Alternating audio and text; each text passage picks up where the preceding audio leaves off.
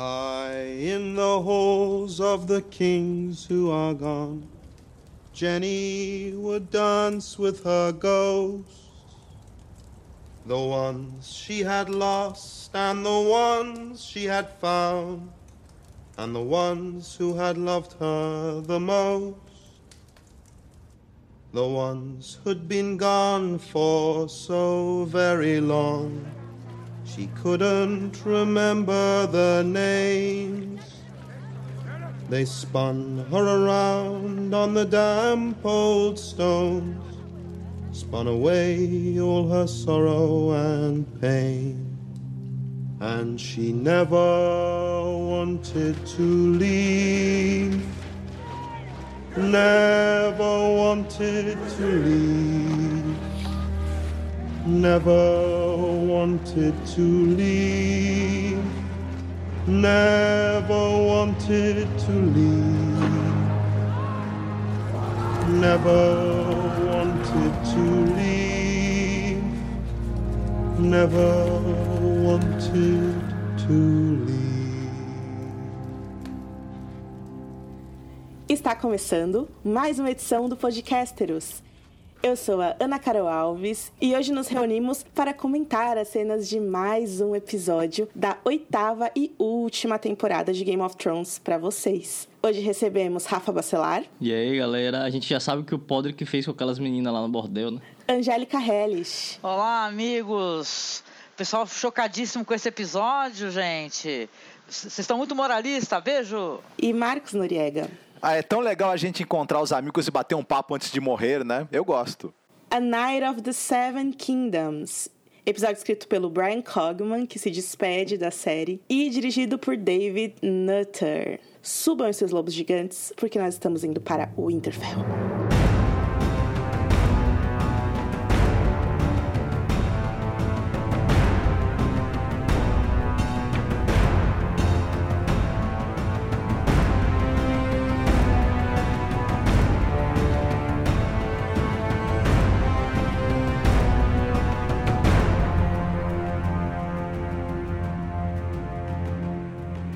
A gente falou muito no episódio passado, a proposta do, é, da nova sequência de abertura da série é que cada episódio tivesse uma coisa nova, interessante, engraçadinha, legal. E o que a gente teve no episódio dessa semana foi ver ao redor de Winterfell aquelas valas e elas preenchidas com umas estacas, uns negócios pontiagudos, afiados, assim. É estaca para matar morto.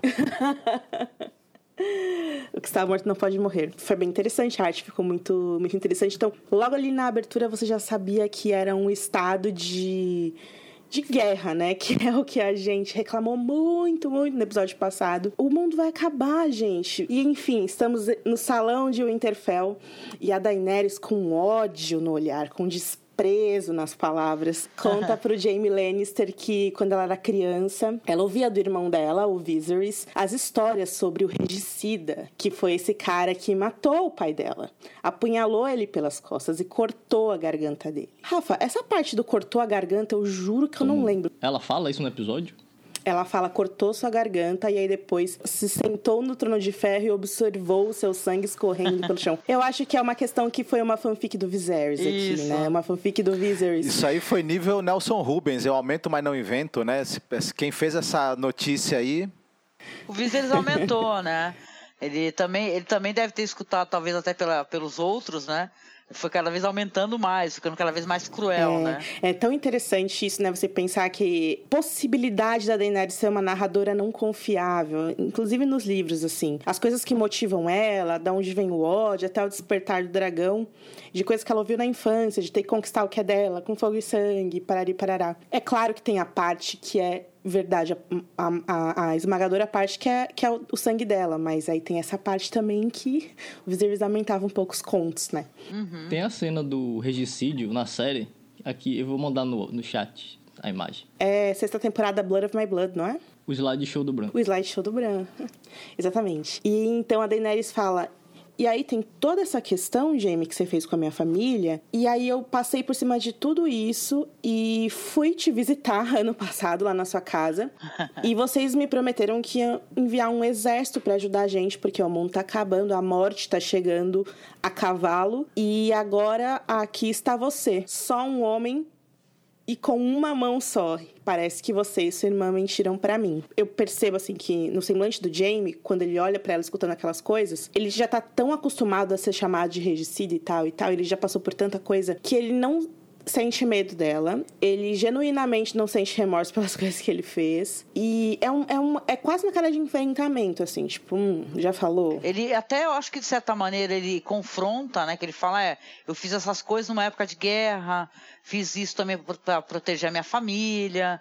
E depois ele até revê isso daí, né? Ele pega e, e cai em si, né? Do que ele falou uhum. que ele, ele, fez uma atrocidade também, que é jogar uma criança de um, naquela altura, né? Para essa criança morrer, né? Depois ele fala, eu não sou mais a mesma pessoa, né? Ele não é, você vê que o semblante dele é o de um homem destroçado. Interessante demais, assim, o um ator e a atuação, sabe? Muito boa. Ele tem remorso de ter jogado o Bran pela janela, até porque acho que ele faz uma retrospectiva também do, do de como terminou essa coisa do relacionamento dele com a irmã e deve ser meio amargo para ele. Agora, por ele ter matado o, o, o rei, você não tem que se arrepender mesmo, né? Isso é uma coisa para ele. Isso, na verdade, esse lado bom e honrado dele que falou nesse momento, falou mais alto, né? Ela, ele é o cara que estava correndo com um cavalo e uma lança em direção ao dragão, né? E ela olhou para trás e viu, né, quem era. Né, e o dragão também tal. Então ela, ela, não falou assim. Eu pensei que ela iria falar: Pois é, você estava com um cavalo, uma lança correndo em direção ao meu dragão para me matar, isso, né? Se querer me matar. E eu pensei que ia ser algo do gênero, mas foi outra coisa totalmente diferente. É, no campo de batalha, a pessoa tem que relevar o que, o que as pessoas fazem na hora, na hora do, do, do confronto. É, é seu inimigo ali. Saiu dali, né? É, ele quase foi morto pelos dragões, né? E, e, ele não tem medo dela agora. É muito complexa essa relação dos dois. Daenerys confronta sobre todas essas questões, que é claro que ela tem desde criança, sobre ter sido, tira, ter sido tirada da, da sua própria casa, da sua própria terra e ter, sido, ter vivido como, enfim, uma pedinte durante anos, ter conquistado cada centímetro das coisas que ela conquistou, esse exército enorme, dragões, aliados, amigos, amores. Mas ela fez coisas no, no caminho que também machucaram outras pessoas, das, do, da mesma maneira que o Jamie fez. Mais especificamente, assim, ela matou o pai do Sam e é confrontada por isso no episódio passado. E aí, no episódio seguinte, ela confronta alguém por ter matado o pai dela. E ela faz isso na frente de todas essas pessoas, né? Inclusive, é, o enquadramento dessa cena eu acho muito interessante, porque é a Daenerys, assim, no meio da mesa, do lado direito a Sansa, do lado esquerdo John, e aí na frente dela o Jamie sozinho, atrás do Jamie uma fileira, assim, de soldados Stark, e, na, e atrás soldados tem uma janela, né? Que basicamente 70% da iluminação vem dessa janela, é bastante cerimonial. Do lado direito, assim, também tem uma mesa que tem alguns senhores, a Brienne, do lado esquerdo também. Atrás, os, os Imaculados. É feito para que algo aconteça e nada acontece. Então a gente tá tendo um desfile de momentos da Daenerys que são super anticlimáticos. É impossível a gente não ter esse sentimento de que ela não se encaixa ali. Seja porque isso fica evidente em outras muitas cenas, né? Como a cena em que ela conversa com a Sansa, que ela é essa mulher que quer o trono e ela não entende que ali existem pessoas que é, lutaram uma vida inteira por sobrevivência e que essas pessoas lutaram por lealdade, por amizades, pela terra, assim como ela está lutando pela terra também. É, então, esse cerimonial todo, esse cenário todo, para que de novo a Daenerys esteja num lugar, esteja num lugar em que ela é colocada numa situação ridícula. E eu insisto que isso não é à toa. Eu, eu, eu, eu acho que a ideia desde o começo é que a Daenerys não se sinta em casa, o que é triste pra caralho, porque ela sonhou a vida toda voltar para casa. E essa casa não chegou ainda, exceto nas cenas em que ela tem com o John mas ainda assim essas cenas pra gente, pra audiência, algo não parece certo ali, né? Que eu, eu acho que o, o, esse lugar em que ela tira. O semblante dela é, é, é, de revolta. Ela tá inconformada. Por trás do rosto dela, aquele sentimento de: cara, você não sabe pelo que eu passei para estar tá aqui. Você não sabe o que eu fiz, você não sabe do que eu sou capaz para você chegar com essa cara de pau aqui e me falar isso, sabe? Ele, por não ter medo dela, é, é evidente também. Você não sabe o que eu fiz, você não sabe do que eu fui capaz e você não sabe o quanto eu mudei para estar tá aqui vulnerável te falando isso sim. Falando desse né? lance do Randall Tally, é bem, é bem diferente, né? Os dois crimes. Tipo, a Daenerys matou o Randall porque ele não quis dobrar o joelho para ela. E o Jaime, ele matou o pai dela para poder salvar a vida de não sei quantos milhares de pessoas na cidade. E ela tá sendo meio demonizada mesmo na série, parece, né? E o Jamie também É. não é santo. Ele matou o primo, lembra naquela cena lá do segunda temporada? lá? O Jamie jogou uma criança da janela, É. né? Todos os personagens cometeram atrocidades. E, mas vem cá, a série também tem uma coisa sobre redenção, talvez, né? Talvez isso a gente é, é, acabe até perdendo um pouco isso de vista, né? Que a série tem isso, os personagens têm redenção, até personagens que a gente não espera que tenham redenção, né? Então é interessante. Tem uns que não têm, né? Até morreram já por causa disso, né? Mas tem outros que sim. Ele é um personagem, é claramente, que é- eu penso assim, que é na história, principalmente o Jamie, que ele é um personagem que ele foi escrito para ter uma redenção, até porque ele tinha a- uma fama de um, de um regicida, né, que é uma coisa terrível, né, num, num- num local que é, que é isso, né, tem a você ser um regicida é uma coisa terrível, então penso assim, né, ele tem uma redenção, só que por infelicidade a, a porra da série quebrou a redenção dele de uma maneira horrível, né, quando ele foi fazer um estupro, né, isso aí é terrível, né. É, o, o arco dele é quebrado em várias partes. Tem a, toda a jornada dele em Dorne, que também é, é super esquisito. O fato de que o Jaime ele foi embora, ele, ele tem esse lance que ele sempre, no fim das contas, ele sempre abandona a Cersei, né? Ele fala que protege a família, nananana, mas ele nunca assumiu os filhos, os outros, que ele sabia que eram dele. E aí agora tem esse novo e ele foi embora de novo. Quando você começou a descrever o Jaime, sobre toda a jornada dele, que é incrível, né? Principalmente da primeira à terceira temporada, eu acho que é preciso lembrar que no primeiro episódio, quando ele chega em Winterfell, ele é um homem muito vaidoso, né, Angélica? Quando ele tira o elmo e o cabelo dele ao vento. Ele era o tal do leão dourado, né? Que nem o irmão fala pra ele, né? Você já não é mais aquele leão do- dourado, né? Falo do- quase que eu falo doirado, que nem em português. pois é. O leão doirado. E eu acho que tinha uma questão de ego, né? Porque são gêmeos, eles são belos e, e- e dourados. E na, no livro A Guerra dos Tronos, quando tem uma cena em que o Jon Snow olha pro Jaime e ele pensa o seguinte. É desta maneira que um rei deveria se parecer. E o Bran também é um olhar muito romântico pro Jaime. Ele pensa algo do tipo: é assim que os cavaleiros das histórias se parecem, né? E aí, o jeito que ele e a Cersei transam ali na torre e, de- depois derrubam o Bran é um jeito vicioso. É como se ele e a Cersei, e foi durante muito tempo, né? Mas que eles se sentissem que eles poderiam qualquer coisa, né? Porque o pai deles é essa pessoa incrível e a família mais rica de Westeros e a gente tá no trono, sabe? Até que as coisas mudam. Mas é interessante ao mesmo tempo ele poder chegar pro Bran. Eu achei isso muito bonito. Ele falar desculpa pelo que eu fiz pra você, né?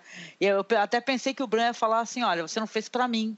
Né? Você fez pro Bran, mas não pra mim, né? Porque eu não sou mais o Bran. Que deveria ter um impacto que não tem esse tipo de coisa que o Bran faz, né? Porque as pessoas olham, acham esquisito, falam, não entendi nada. Ainda lá na primeira cena do confronto da Daenerys com o Jaime, tem ainda mais um problema, que é o fato de que durante muito tempo, e tem vários episódios de diálogos muito bons sobre isso, que a Daenerys teve com o Barristan, que ela teve com o Tyrion, que ela reconhece que o pai dela era um completo vilão, né? Uma pessoa que precisava ser parada. E, tipo, ela já aceitou a aliança com os Lannisters lá em Porto Real. Por que que agora, tipo, do nada lá, ah, vou te matar?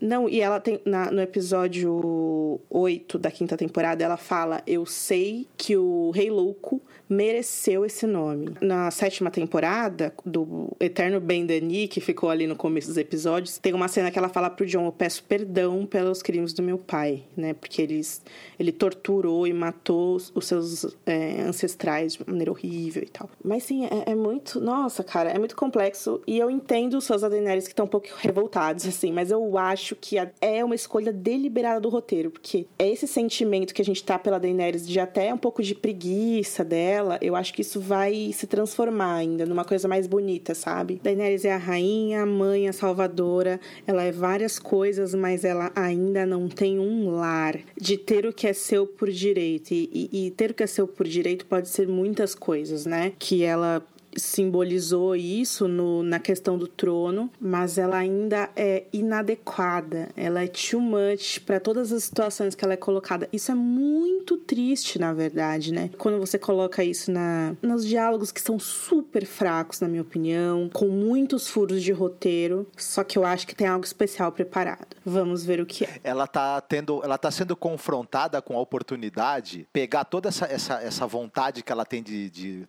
ter o, o, domínio dos sete reinos, de se entrar no, no trono de ferro, todo esse objetivo dela e relativizar isso um pouco, se aproximar das pessoas, perceber que esse é um propósito, que ele tem que ser temperado com justiça, outros atributos, e nesse caminho que ela vai conhecer essas pessoas que serão talvez os súditos dela, ela pode ter uma outra visão disso. E claro que, que o roteiro vai dar essa chance pro personagem, e é provavelmente o caminho que ela vai trilhar, né? A Sansa, quando a Daenerys fala tudo isso, o Tyrion se aproxima, começa a defender o Jaime e tal, nananana, e Daenerys eles falam, olha, Tyrion, você não tem voz nisso, você também já confiou na Cersei, você tem dado muita mancada comigo, tô cansada. Daí Sansa fala, olha, eu concordo com a Daenerys. Jaime, eu lembro que você atacou meu pai nas ruas da cidade, você destruiu a minha casa, do mesmo jeito que você fez com a casa dela. E quando a Sansa fala isso, na cena dá, dá a entender que a Sansa tem até um ponto melhor do que o da Daenerys, né? Porque a gente viu o que o Jaime fez, né? A gente viu quando. Inclusive, tem uma coisa muito interessante que quando o, o Jaime ataca o, o Ned e os homens do Ned lá na primeira temporada, na praça lá de Porto Real, ele enfia aquela adaga no olho do, do, do Jory Cassell, vocês lembram? E episódios antes ele encontra o Jory Cassell lá na fortaleza de Maegor, eles estão conversando e tal, e aí eles se lembram que juntos eles, eles lutaram no cerco de Pike, que ele quase perdeu um olho naquela batalha, etc. E aí episódios mais tarde o Jamie vai lá e com o ego dele, com o vício dele, fere o cara onde o cara tinha mais orgulho, assim, né? Então quando, quando vem esse, essa fala da Sansa, você fica puta, cara. Tipo, mano, você machucou a perna do Ned, o cara ficou de cama dias, isso fodeu todo o rolê, sabe? Eu gosto das defesas, né? Foram defesas bonitas. E esse episódio, ele foi um episódio de, sei lá, ele foi um episódio foi aquele pré-batalha mesmo, né, cara? A gente tem até a impressão que, que a gente está se despedindo dos personagens. O episódio é basicamente sobre, sobre o quanto é valoroso ter uma pessoa como essa quando o mundo tá acabando, né? Uma pessoa como a Brienne. É, o Brian Cogman foi o cara que escolheu, que, que escreveu né, Rafael, o episódio Kissed by Fire da terceira temporada, que é um episódio muito bonito, que tem muitas referências a esse episódio em A Night of Seven Kingdoms, incluindo a cena da banheira do Jaime da Brienne. Foi ele que escreveu. E eu sinto que quando a Brienne chega na frente de todas aquelas pessoas e fala: eu quase fui estuprada e o Jamie me defendeu e por isso ele perdeu a mão. Esse tipo de, de confissão na frente das pessoas que ela nunca tinha falado para ninguém antes me lembrou muito é, é, o momento em que o Jamie também tava ali na banheira super vulnerável e tal. Só que eu até sinto que a Brienne teve mais fibra, sabe, para falar essa essa coisa que eu acho que ela deve até carregar com vergonha, até por ser um, um, uma cavaleira, uma né? Mulher. Exatamente. E nossa, foi muito poderoso. E aí, Sansa, né? Você não estaria viva. Tudo que eu passei pra estar tá, tá naquele dia e te salvar, é, quando você tava fugindo do Winterf de Winterfell, foi porque ele me deu essa armadura, ele me deu essa espada e ele fez um juramento para sua mãe. Nossa, cara. Aí você lembra da Kathleen, você já se arrepia todo. Você fala, vai, Daenerys, perdoa, é, perdoa o cara. E é engraçado porque o John, esse é a única cena que o John não é ninguém, né? Talvez uma das poucas em muito tempo, né? Porque a Daenerys fala, e aí, John, o que, que você acha dele? Ah, beleza, galera. Ah, eu concordo. Aí sai andando, tipo assim, rapidão depois, né? O John fica dando uns perdidaços, né? Assim, é é isso aí, legal, galera. Uh, sabe aqueles memes da pessoa com os dois polegares? ele tá com outras preocupações na cabeça, né? Por isso que ele não tá nem, nem aí pro Jamie Lannister. E aí a Sansa fala algo muito bonito, né? Você atesta por ele? Você lutaria por ele? Daí a Brienne fala sim. Daí ela fala, olha, Brienne, eu confio a minha vida em você. Se você confia a sua vida na vida dele, então a gente tem que deixar ele ficar. Tem um tema nesse, nesse episódio que, cara, claramente é tudo bastante inspirado em Senhor dos Anéis. O Sapochnik já falou isso em muitas entrevistas. Enfim, a gente vai saber só na semana que vem, né? Mas esse é um prólogo dessa batalha, né? O episódio de hoje. Tem esse sentimento de a gente vai morrer e se eu for morrer, eu quero morrer com você. Não, tem aquele ditado tão bonito, né? Que é, que é mais importante quem está a teu lado na guerra do que a própria guerra. É um episódio sobre isso também, né? Sobre o meu companheiro e tal, a guerra. É, eles, eles até fizeram o que a gente falou que fizeram muito pouco no primeiro episódio, né? Que foi conversar, né? Poder conversar, sentar e conversar. Né? Essa cena, ela carrega alguma, algumas coisas que tem a parte que a Daenerys fala assim pro Jamie. Jamie, é, por que você fez isso? Daí ele fala, fiz isso pela minha família, eu faria de novo, e é isso, e acabou. Daí a Daenerys fala assim pra ele, tá, então por que você tá aqui, não tá com a sua família? Daí ele repete aquilo que a Brienne tinha falado para ele, que na época ela falou, né, fuck loyalty, né? Dane-se a lealdade, isso é sobre sobrevivência. Eu acho que é muito simplista isso, sabe? Porque, porque eu nem acho que isso é sobre sobrevivência, porque o Jaime nem viu, na verdade, que o John viu. Ninguém viu que o John, o Tormund, o, o Berkton Darion, a Daenerys, ninguém viu que eles viram. Então eles não sabem ainda o que por que, que eles têm que sobreviver. É essa parte que eu acho inconsistente quando eles falam é, isso. Então você até entende, por exemplo, o cão de caça querer estar tá ali, entendeu? Mesmo que ele vai ter que enfrentar todos os piores sabe, as piores fobias, as que ele mais odeia, né? Enfim, ele quer estar tá lá, porque se for para morrer, é aqui que eu quero estar, tá, enfrentando isso aqui. Pensando agora, a gente falou que o Jamie abandonou a Cersei com o filho, mas é, pode ser pela Cersei também, pelo filho, pelo menos, que ele tá aí lutando, né? É, é e já é que a Cersei leitura. só pensa no trono, ele vai pensar na sobrevivência do filho, porque se, se eles morrerem aí, todo mundo vai morrer lá embaixo também no sul. Sabe o que é interessante? No vídeo de por dentro do episódio, o Benioff fala muito sobre o olhar da Brienne pro Jaime e que é evidente que ela ama ele. E ele não fala o contrário disso lá do lado de fora do castelo, quando todo mundo dispersa e tal, tem uma tomada bem legal, onde a gente vê os caras inspecionando tudo, os carregamentos chegando, os homens carregando aquelas coisas pesadas e tal. E aí o Tyrion tá ali, o Jaime chega para falar com ele, e eles, ah, aqui estamos nós, não sei o que lá. Eles sobem, aí um cara gospe nele, vocês perceberam Nossa, isso? sim, ele cospe, olha para eles, cospe assim, tipo assim, nojo, né, do, dos Lannister, né? Lannister, é, cara.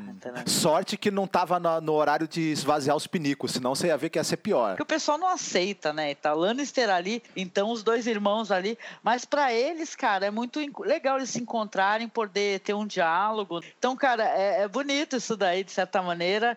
E, cara, é uma maturidade. A gente estava falando tanto no episódio passado eu fiquei pensando nisso assistindo o episódio, que o Tyrion é um personagem que não mudou, né? E ele parece que escutou o podcast, ele falou assim, aí no episódio eu mudei.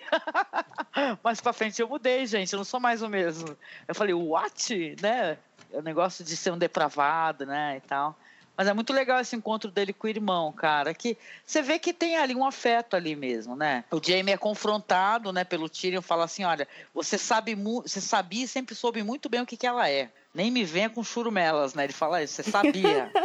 Ai, amiga, posso te, te, te, fazer uma provocação? Você falou sobre essa fala do Tyrion dele não mudar e tal, que eu acho que é só fanfic da cabeça dele, porque para mim ele realmente não mudou. E sabe por que eu acho isso? É, o jeito que ele fala com o Jamie aí, falando das piadas, ah, vou morrer na minha própria cama, com barriga cheia de vinho, a garota no meu pau, não sei o quê. Ele não fala assim com a Daenerys. Ele falaria com qualquer outra pessoa. Com ela, ele não fala isso. Tem todo esse lance que eu acho que até na série de TV não fica claro, mas os produtores falam isso todas as entrevistas possíveis, né? Que o Tyrion tem sentimentos amorosos por ela. Ah, é. Nossa, com certeza, uma dor de cotovelo presente ali o tempo todo. Né? Até quando estavam fazendo as, as tia cotinha ali do casamenteira, falando, é, esse casório aí, não sei o quê, e tal, e falaram que ele era velho. Eu não sou tão velho assim, não, e tal, ele fala, né? É, eu sou, é sobre essa relação do, do Tyrion com a Daenerys, teve a parada lá que ela condenou ele no julgamento também, né? E do nada surgiram 1.500 pessoas falando: não, tira é de boa, pô. Perdoa ele lá, o cara é brother. Tipo, é, eu não, eu não entendo essa necessidade que os caras têm de sempre. É, parece que se a gente passar um episódio é, não gostando tanto do Tyrion, a gente vai parar de gostar dele de vez. Porque o mínimo de adversidade que ele enfrenta logo é contornado. Tipo, as pessoas começam a exaltar ele por causa da inteligência e não sei o que, não sei o que, não sei o que. Até o Jorah, né, que como a Dani falou, era o cara que deveria ser a, a mão dela, se não fosse o Tyrion. Eu fiquei pensando, pô, Jorah, você devia querer ficar, ser a mão dela ainda. É um bom. É uma boa maneira de continuar servindo, você ama ela, etc, etc.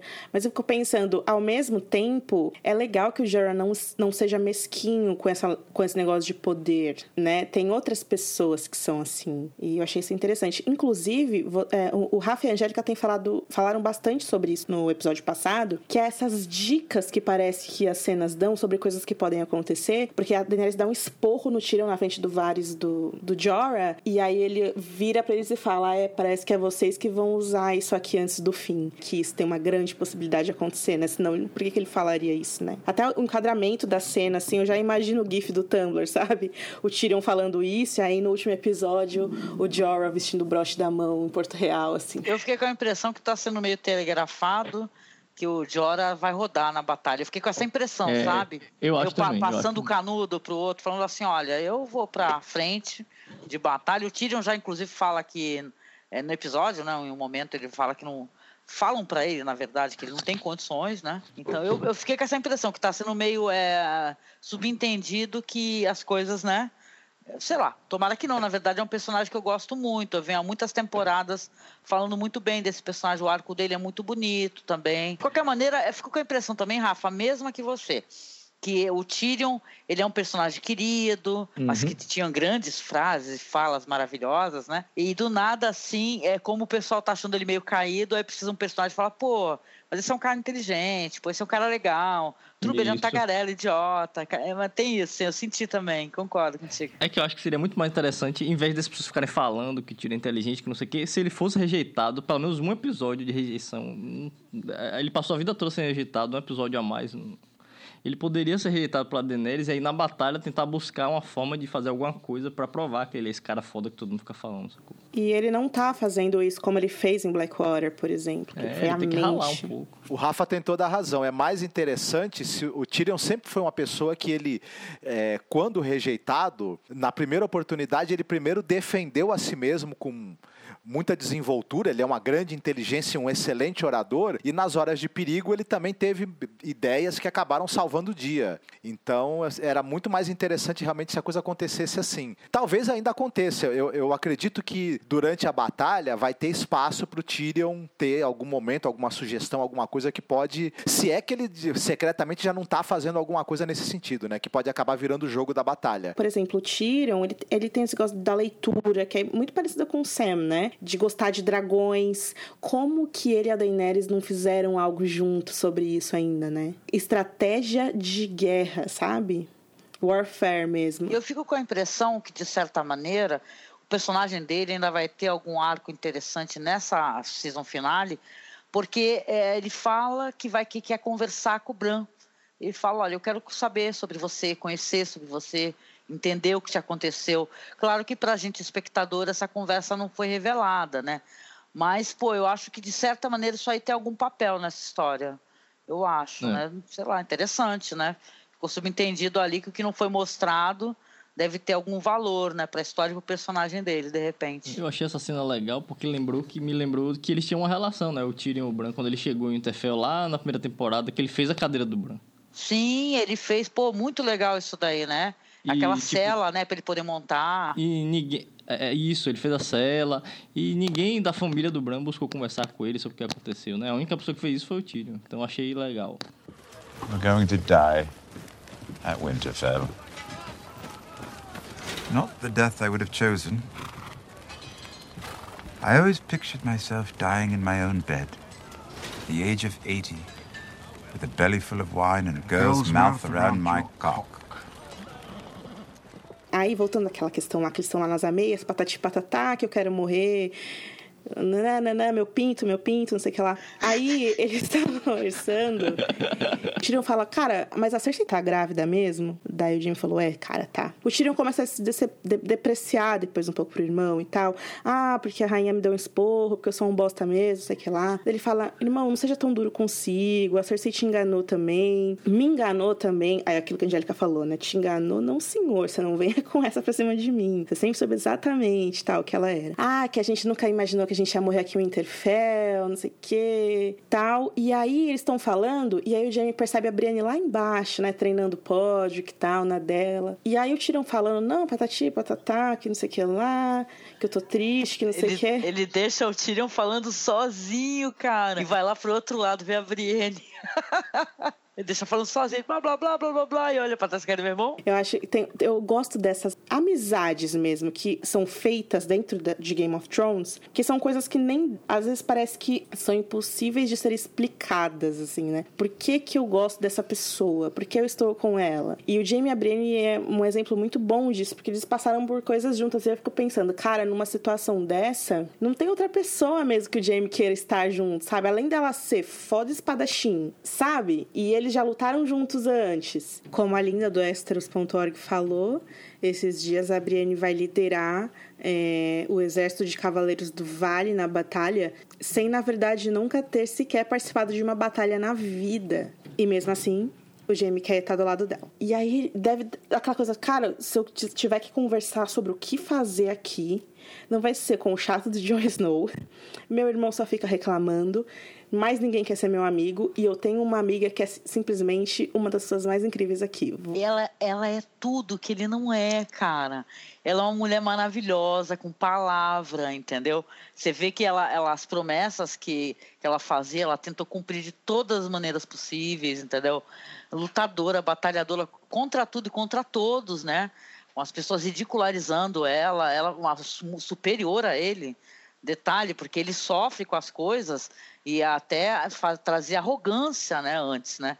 E ela passava por cima dessas coisas, né, cara? Então, ela, na verdade, ele olha para ela e vê uma força que, de repente, nem ele consegui, conseguiria ter, né? Depois de passar por tudo que ela já passou. Então, hum. eu, eu, acho ela maravilhosa. Se a personagem... Tem muitas personagens legais em Game of Thrones, mas a Brienne ela é excepcional, assim. Eu fico rezando assim, tirem tudo da gente menos a Brienne. Amiga, tá com uma cara que assim, a gente não pode, a gente não pode esperar nada. Todo mundo que escuta o podcaster sabe que a Brienne é minha personagem favorita, é, principalmente no livro. E eu fico mó chateada, assim, às vezes, porque a galera costuma pular os capítulos dela no livro, assim, porque acham chato e tal. Mas eu acho que o coração da história tá nos capítulos dela também, assim como nos outros, sabe? Mas tem uma coisa que ela vai contra a maré, que é um negócio que a gente discutiu muito no episódio passado. O Jon Snow e a Daenerys têm esse negócio, não, o trono é meu, né? Meu antepassado, Aegon I, as irmãs deles conquistaram isso aqui.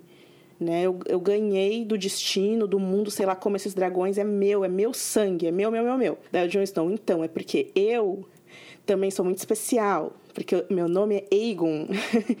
eu, eu, eu, eu, eu, eu. E a Brienne, ela é o anti-eu, né?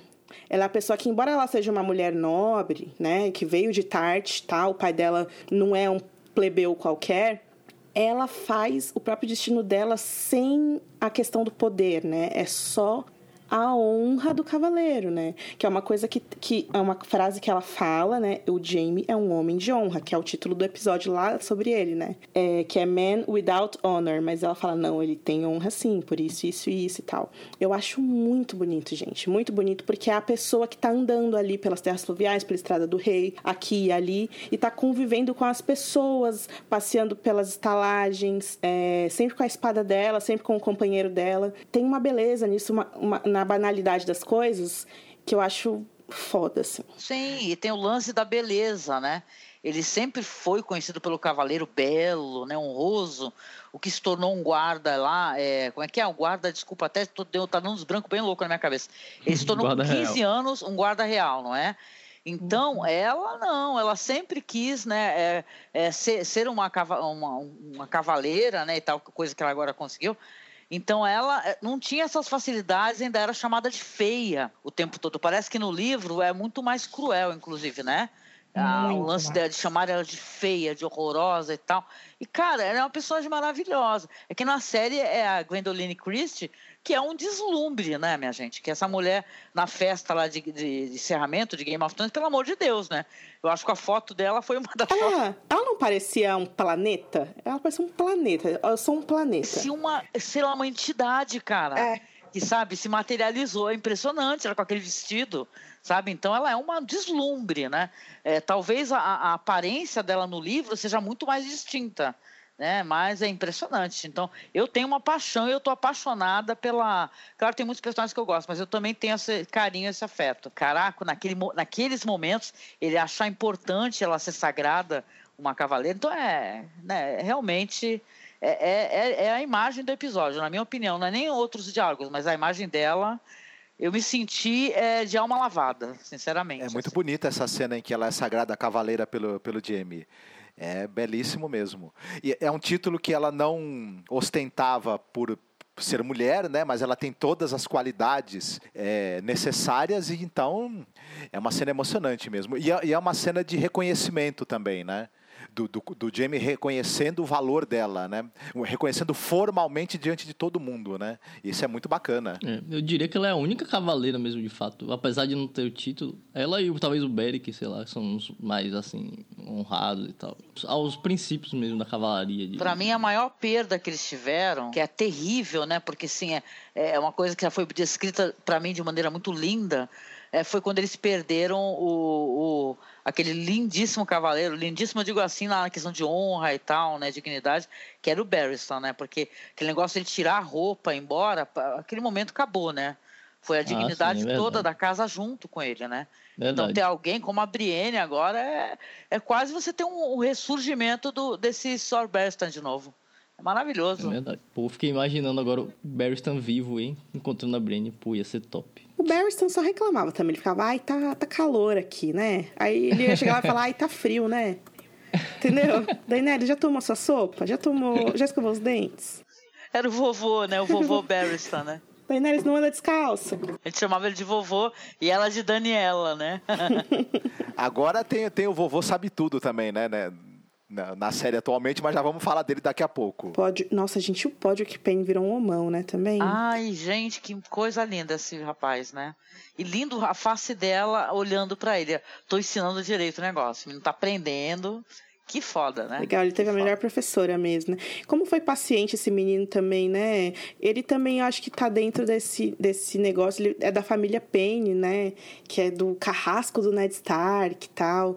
E ele tá ali em Winterfell lutando pelos caras, né? O carrasco do rei, do Robert. Isso, o que eu quero dizer é o carrasco que é, tirou Matou a vida. Ned. Isso, acho ah. que eu usei a palavra errada, desculpa. O Podrick é aquele cara que ele escutava o pessoal falando nunca será, mas ele acabou sendo.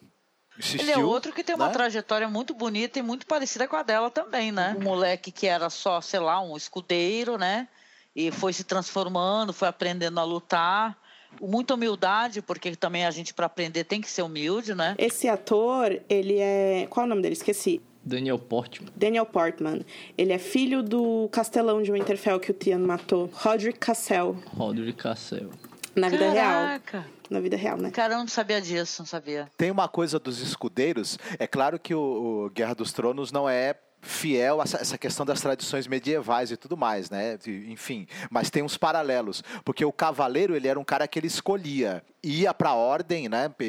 Se ligava a uma ordem, ele já ele tinha, normalmente era uma pessoa já, já de ou nobre ou era uma pessoa que, de uma família com dinheiro. E aí ingressava na ordem, enfim, por arranjo familiar, etc. Já os escudeiros, normalmente eles eram um pessoal pobre, ele era de uma ordem religiosa, por exemplo, você tem, você tem o cavaleiro que é ligado à igreja.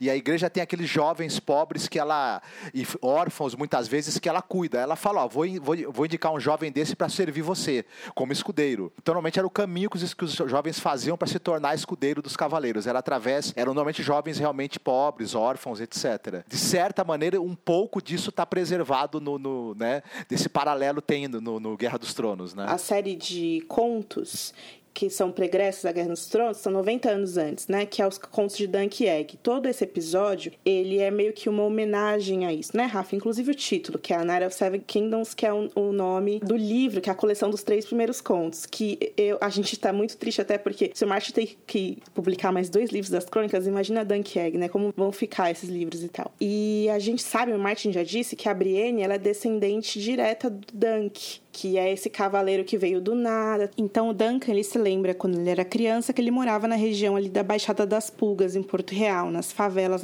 na região bem periférica, bem pobre da cidade. E aí ele entrou a serviço desse cavaleiro andante, que ele é o Sir Arlan. Sir Arlan de Pennytree. E aí a história começa quando o Sir Arlan morre e o Dunk tem que enterrá-lo e então seguir sua vida como um cavaleiro andante também, que era das pequenas coisas que o cara tinha, que era tipo nada. A história é ele e o escudeiro dele. E o escudeiro dele é o Egg, que é o Egg que o Aemon falava, né? Ele fala Ai, na nossa, série... essa daí eu essa eu cheguei a ler, é muito bonita. Ah, você chegou bonita. a ler. Então, justamente. Sim, nossa, emocionante de verdade. Aquele negócio de ter o torneio, né? E o velho morre, nossa, é muito bonito. Então, é, o Martin, ele descola, né, da, das crônicas e conta justamente isso, Marcos, nesses, nesses contos, que é incrível, assim. E aí tem essa ligação direta com a Brienne, que a gente ainda não sabe muito bem como se deu, mas é evidente porque o, o Dunk, ele era um homem gigante, né? E a Brienne é uma mulher gigante. Então, quando o Martin começa a colocar esses paralelos na história, as pessoas começaram a se perguntar: o que estava acontecendo? Será que é isso? E é isso, justamente. Os dois são muito parecidos, assim, personalidade e tal. Toda vez que a gente vai pensar é, na Brienne, sobre a honradez, a pureza, e até nos livros do Martin, tem muitas outras pessoas constantemente testadas em relação a essa honradez, a essa pureza, seja pelo voto de celibato, seja pelas armaduras, acho que principalmente da guarda real, que é uma armadura branca, né? É aquela coisa intocada e flerta muito com preceitos cristãos, né? E aí quando a gente vai é, um simples busca no Google sobre os códigos, o código da cavalaria, fundamentalmente ligado à igreja, né? Acontece o seguinte, essa visão que a gente tem da cavalaria medieval que a gente, a trouxe do, do, feudalismo, essa, essa visão. A gente conhece essa visão específica mais por conta do. ficou famoso por causa da, da questão das lendas arturianas, das histórias de cavalaria, da literatura relacionada com a cavalaria e aquelas coisas do amor cortês também, dos poemas de amor cortês, no, no qual o cavaleiro tem aquela, aquele amor romântico pela, pela dama que ele quer defender e tudo mais. Só que, só que isso já existia antes. Reis, mesmo na antiga antiguidade, eles tinham forças militares ligadas a eles, eles tinham. É, guardas principais, além, além do exército, eles tinham tropas de elite, digamos assim, que faziam a segurança deles, mais próxima. Os senhores feudais, ou, ou nobres, ou pessoas mais com algum poder, mesmo na antiguidade, muito antes do cristianismo aparecer, tinham já grupos militares que faziam a segurança deles. E esses grupos militares tinham, com o tempo, foram desenvolvendo códigos de ética, códigos de conduta, é, tinham ligação com a religião praticada é, por aquelas pessoas. Então, isso tudo veio bem antes, com certeza. A gente conhece isso tudo já num contexto da Idade Média e ligado ao cristianismo, porque é o que ficou mais famoso e chegou para gente. Mas esses conceitos já existiam. E códigos de conduta e ética dessas pessoas já existiam antes do cristianismo. Vocês se lembram desse personagem que ele é o Sor Galahad, o puro? Tem nos filmes do Monty Python, que ele é das lendas arturianas também da busca pelo Santo Graal, e aí é, é muito engraçado porque as minas ficam atrás dele e tal, e ele não tá nem aí para elas, e tem toda essa questão ao redor da virgindade e tal, que é muito parecido com a Brienne, né? Ele é assediado e a Brienne é assediada ao contrário, né? Porque ela é feia, porque não sei o quê. Mas em várias ordens aí de... de de soldados e de guerreiros, algumas o celibato fazia parte. Mas é, nas ordens aí ligadas à, à, igreja, isso ficou mais forte, porque era quase como você ser uma espécie de, de, sacerdote, né? Só que em vez de você professar ali a missa e tudo mais, você cumpria uma função de guerreiro. Mas para algumas ordens o celibato existia. E o cavaleiro, ele, ele, não era, ele não se tornava cavaleiro recrutado por uma ordem religiosa.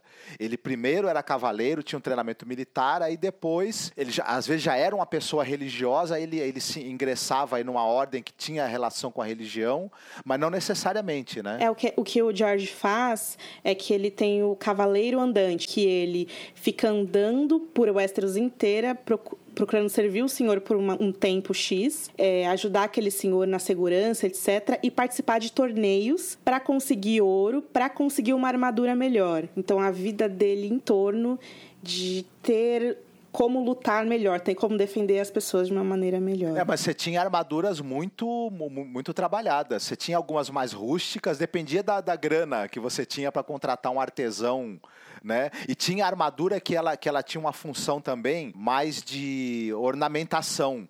Você tinha uma armadura de combate, mas quem tinha muito dinheiro tinha uma armadura também para aparecer em paradas, enfim, tinha mais de uma. Outra coisa é, que seria interessante falar, o princípio da cavalaria, as técnicas de combate a cavalo e essa coisa toda relacionada com a, a parte militar começou no Oriente. Depois através do Império Romano, etc., que ela foi vir para o Ocidente, mas tudo começou lá com os assírios. As primeiras é, grupos de cavaleiros organizados como força militar. They're coming. We have dragon glass and Valyrian steel.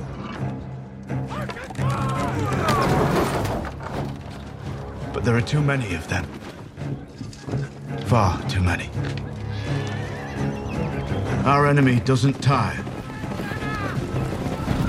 Doesn't stop. Doesn't feel. O, Tormund chegando pro abraçando o Tormund é de doloroso, né? Abraça lá o John. Onde está a mulher gigante?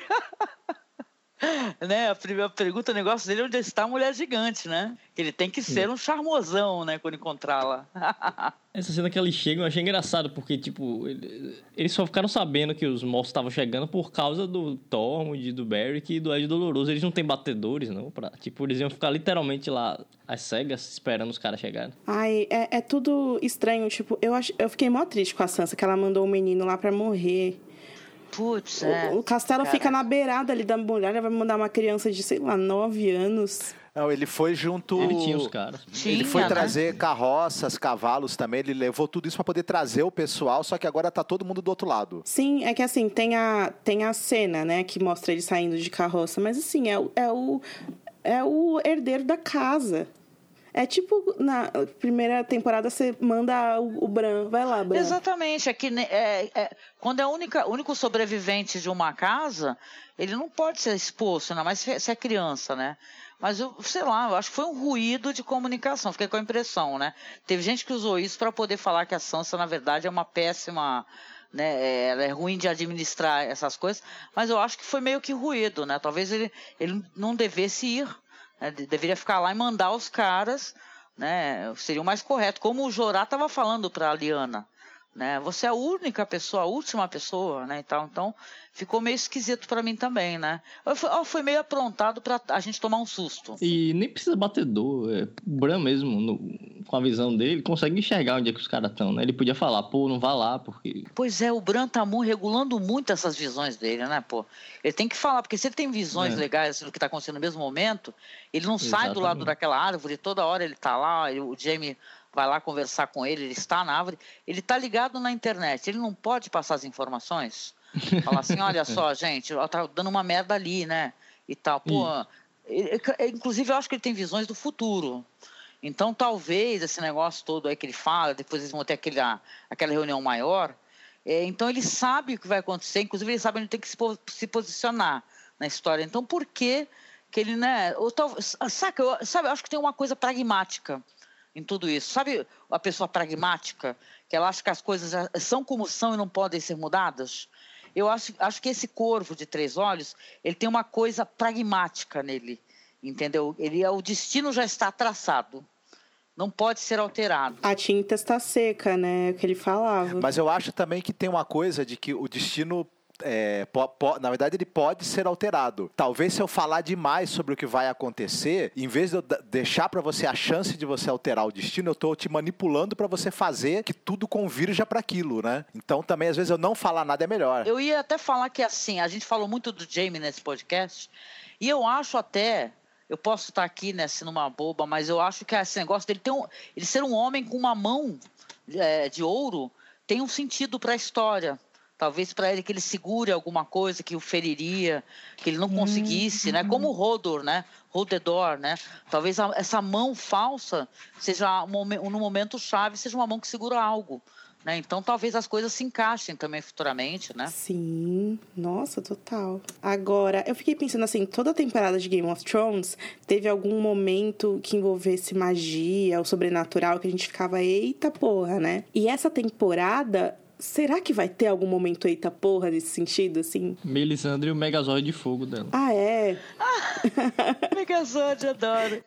Queria muito mas... que tivesse isso, gente. Eu sei quem ia ser engraçado, mas é tão divertido. Mas será que, por exemplo, eu, eu acredito que a gente vá ver coisas que a gente não viu ainda, para começar pelo lado dos White Walkers. Se bem que muito do que a série tem de magia já foi colocado, né? Você, aliás, você precisa colocar isso primeiro para depois você utilizar isso mais largamente. Senão parece que você tirou isso do bolso. Então talvez ela, ela, ela fez o trabalho de preparar a gente, colocar todas as possibilidades que a magia tem nesse mundo, para elas acabarem entrando no tabuleiro agora nessa batalha final. Mas eu ainda há espaço, acho eu, para surpresas. Eu gostaria muito que elas acontecessem, inclusive aparecendo né, aspectos aí dos poderes do, do tanto dos White Walkers até quanto das sacerdotisas também que a gente não viu ainda. Seria muito legal. Pergunta: vocês acham que vai poder de repente, já que a gente tá brincando muito com isso, e for, na série foram mostradas mais é, as sacerdotisas além da Melisandre que podem aparecer, né? Que ela pode retornar com outras. Tem que aparecer, né? porque senão o arco delas vai ficar injustificado, né? Tipo, por que, que colocou elas na série a grande batalha do fogo contra o cara lá, o grande outro? É, por que, que eles mencionaram isso se isso não vai ter um fim, né? Acho que se a Melisandre não aparecer no próximo episódio, não vai aparecer mais. Tive aquela questão do. Eu sei que na série não trata como Azor Raio, né? Como é que a série trata? A série tem outro nome para isso, né? O príncipe. Como é que é? O prometido. Sim.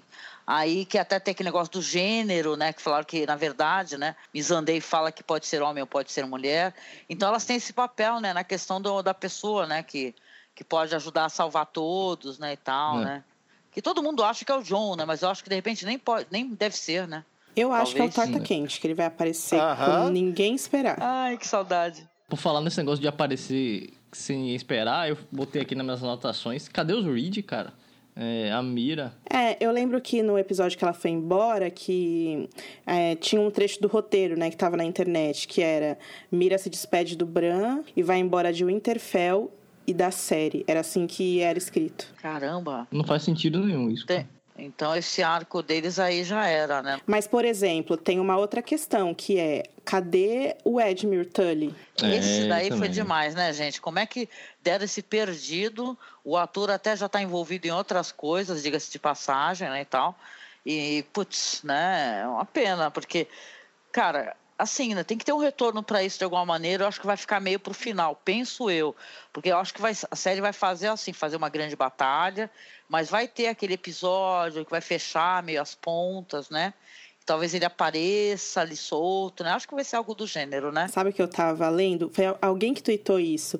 Já pensou se chega a batalha, Aí tá lá os cavalos, os mortos, os White Walkers, começa a porradeira, começa a porradeira. E o Bran vai ficar na árvore esperando o, o Rei da Noite. O Rei da Noite nunca vai aparecer, porque ele vai voar com o Viserion pra Porto Real e começar a destruir Porto Real. Já pensou? Totalmente ignoraram o fato de que o Rei da Noite tem um dragão também agora. Pois é, mal se discute isso, desde a primeira informação, né? É. Que eles têm ali através do Bran, não discutiram isso. Isso é uma preocupação gigante, né? Porque tem um potencial enorme de destruição, né? Eles estão se fiando no fato que eles têm dois, eles só têm um. Tem a cena, vamos já falar dela agora, já que a gente tá falando de estratégia. Eu coloquei aqui na pauta a imagem que é a mesa de guerra lá do Jon Snow. Aí tem o mapa de Winterfell, que é a coisa mais linda, e tem as pecinhas do jogo e tal. Eu gosto que é completamente diferente do, do mapa anterior que ele usou na Batalha dos Bastardos e que todo mundo sempre usava, que era aquelas peças de tabuleiro e tal, né? Muito bonito o desenho. E aí, da esquerda para direita, na parte de cima da imagem, a gente vê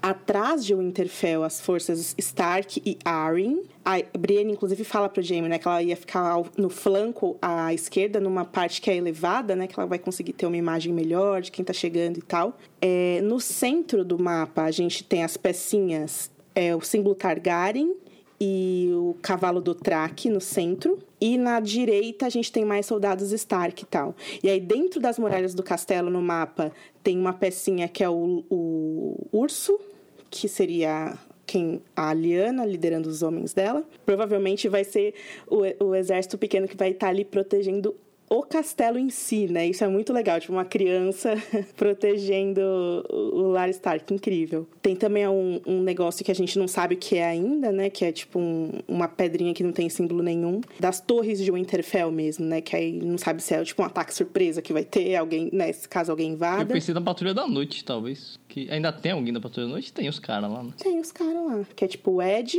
e todos os outros que eles pegaram assim, eles foram na Islândia, pegaram todas as bandas de heavy metal e metal, trouxeram todas para seus figurantes da patrulha. E a casa Greyjoy no bosque com o Bran, que essa parte, sinceramente, seria muito interessante se tivesse uma cena do, do Tian no bosque sagrado de Winterfell, do mesmo jeito que a gente tem nos livros, né? Que nos livros, quando o Tian tá lá ainda sob o domínio do Ramsay, ele tem muitas cenas que ele visita a árvore coração e começa a conversar sozinho com a árvore, ele pede desculpas e tal. E aí eu fiquei pensando, né? Agora o Tian se propôs a ficar ao lado do Bran que o Bran falou, eu vou ficar lá na árvore esperando o Rei da Noite e tal.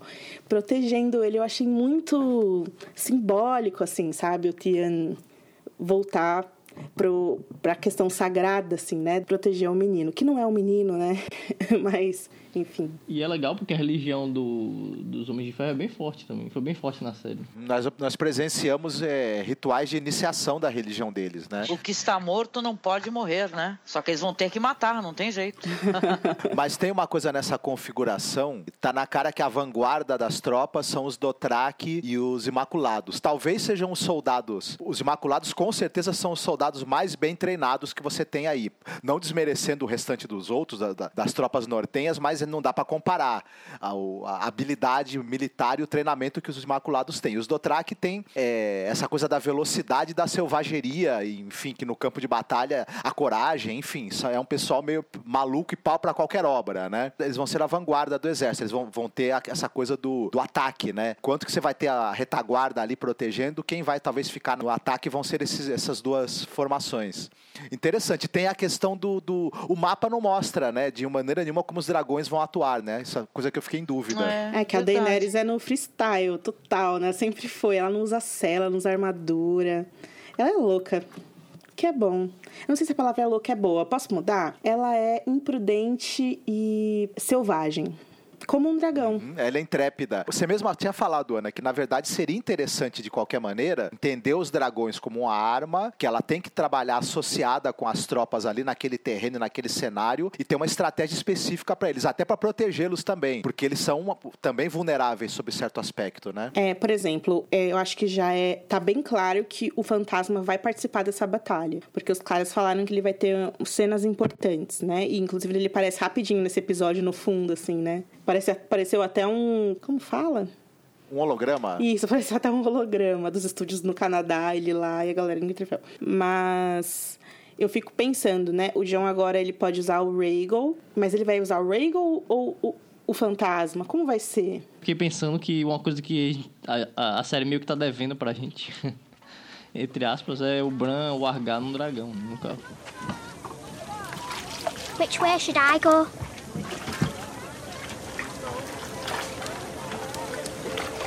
Which way do you want to go? All the children will be going below when the time comes. But both my brothers were soldiers. I want to fight too.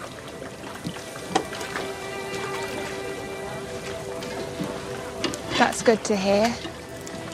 I'm going to be in the crypt with my son, and I'd feel a lot better with you down there to protect us. I'm sure a lot of people would. Eu sou muito fã do Senhor dos Anéis, né? E eu gosto muito dessa Batalha de Helm, né? E realmente tem uns diálogos muito parecidos com os da Batalha de Helm. Porque tem um momento ali que o Senhor das Cebolas, ele tá servindo alimento ali para para o povo, né, para o pessoal que está lá, que está se aproximando e tal. E chega um, um, cara, né, você vê que é um camponês e ele fala, olha, eu não sei o que fazer, eu nunca lutei uma batalha, né?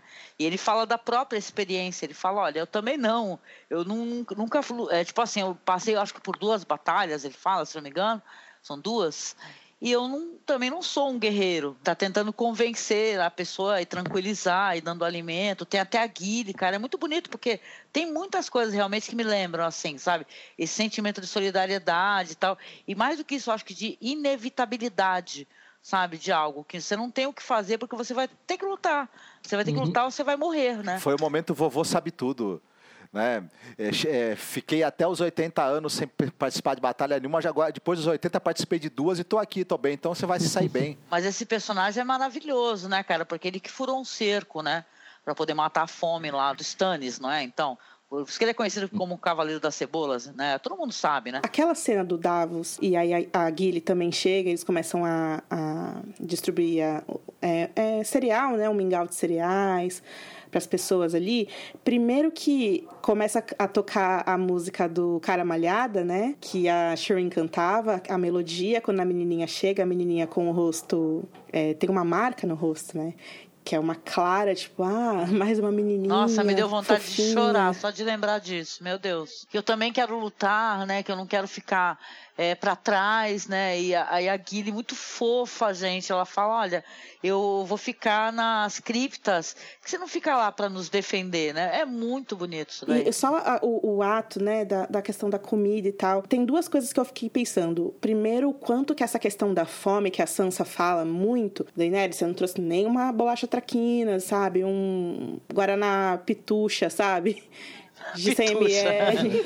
Como é que a gente vai fazer aqui, né? A fome, para mim, é a pior parte, sabe? Que é você morrer da inanição, que é você morrer do abandono, que é, que é o inverno, ele meio que condensa essas questões mesmo, que são questões econômicas. E o quanto o Stannis se fudeu por isso, né? O Stannis, ele, ele sacrificou a filha porque não parava de nevar e não tinha o que comer. Então ele resolveu sacrificá-la. Ele, ele começou a perder a guerra porque ele não tinha o que comer. E a, a, jornada do Stannis com o Davos sempre permeou essa questão do alimento, da economia. Lembra que eles comiam carne podre em Pedra do Dragão? Tinha essa questão. E aí depois é, ver o Davos servindo próximo, sem, sem ainda saber como vai ser no futuro, né? Depois da batalha. Se é que alguma pessoa vai sobreviver a isso. Mas eu achei um, um, um gesto muito... O Davos, ele é...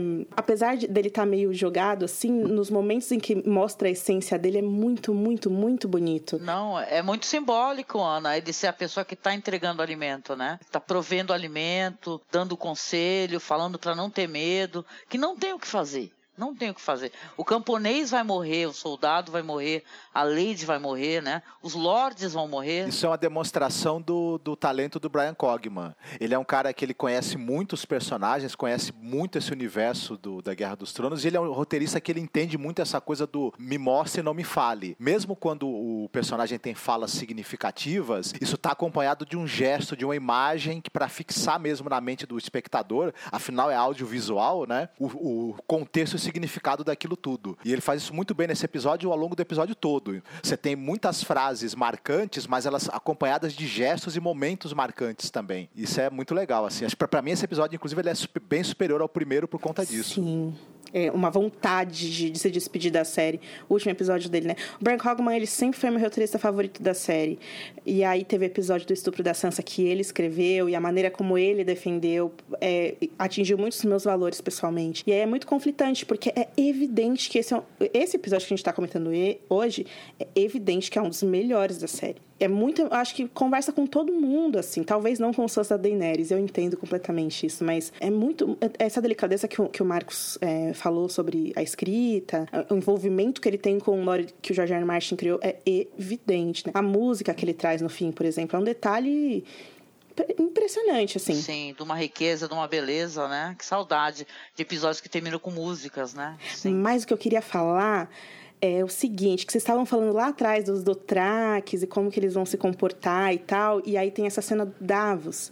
Né, Rafa, com a, a menininha, e aí tem esse camponês. E eu gosto desse cuidado, né, da direção, de colocar eles como personagens ali desse castelo, pessoas que fazem parte daquela cultura, daque, daquela comunidade. Mas eu tenho muito medo deles terem mostrado isso só para transformá-los depois em criaturas, igual eles fizeram em Hard Home, sabe? Que aquilo, todo mundo ficou traumatizado, né, com aquela guerreira selvagem. Qual era o nome dela mesmo? A Carce. Nossa, eu adoro aquela atriz. Putz, no fim, ela, as crianças. E, não, e o jeito que ela morreu, né? Porque isso, os filhos, ela, ela vê crianças atacar ela, que cruel, né? Uma mãe que olha crianças, né? Que tem, tem filhos que já embarcaram e vê que crianças vão atacar ela não consegue reagir. Isso é muito terrível. Aquilo, essa batalha é maravilhosa também. É um dos meus episódios Esses são favoritos. os elementos viu? de uma grande tragédia, né? E o Durolar tem todos. E além disso, quando vocês falaram do Dothraki, eu fiquei pensando, cara, você imagina os Dothraki começarem a morrer no meio daquela confusão que vai ser e a Daenerys ver eles serem transformados e vir para cima dela, que é aquele povo que ela carregou no coração desde o dia 1, sabe? É, nossa, vai ser horrível isso, cara. Imagina. Ou o Verme Cinzento, né? Ou Mas ao mesmo tempo, não é, isso pode, pode ser uma coisa trágica, mas não- também não é bonito você pensar que os Dothrakis, que, são, que eram um povo saqueador, um povo extremamente cruel, roubava tudo de, de outros povos e, e- e estuprava e matava sem dó nenhuma. Eles agora te- tendo esse papel de defesa, de lutar por um ideal, por um, por um líder unificador e, e, enfim, também se, é, mesmo que, que acabe sendo trágico o final do- deles, é, é de se pensar essa trajetória, eles também, os, os Dothraki tiveram um arco também como um personagem, né? Tiveram um arco dramático muito interessante também, se a gente for pensar. Mas não deixa de ser um retrato de uma pessoa branca liderando pessoas de outra etnia, né? É, isso que Ensinando a elas o que elas devem fazer, né? Não deixa de ser, né, gente? o, o George R. Martin, ele, ele cria dois povos é, selvagens, né? Que são os do Track e os selvagens. E aí o que ele faz nos livros e que a série faz também, e ainda piorado, é que ele dá agência para selvagens. A gente tem a Ygritte, a gente tem o Tormund, é, até os vilões, né? Que são os Tens, por exemplo, o Mance Raider. Eles são personagens importantíssimos em Game of Thrones. E aí, o que a gente vê nos Dothraki são... É claro que, que é uma tribo que tem...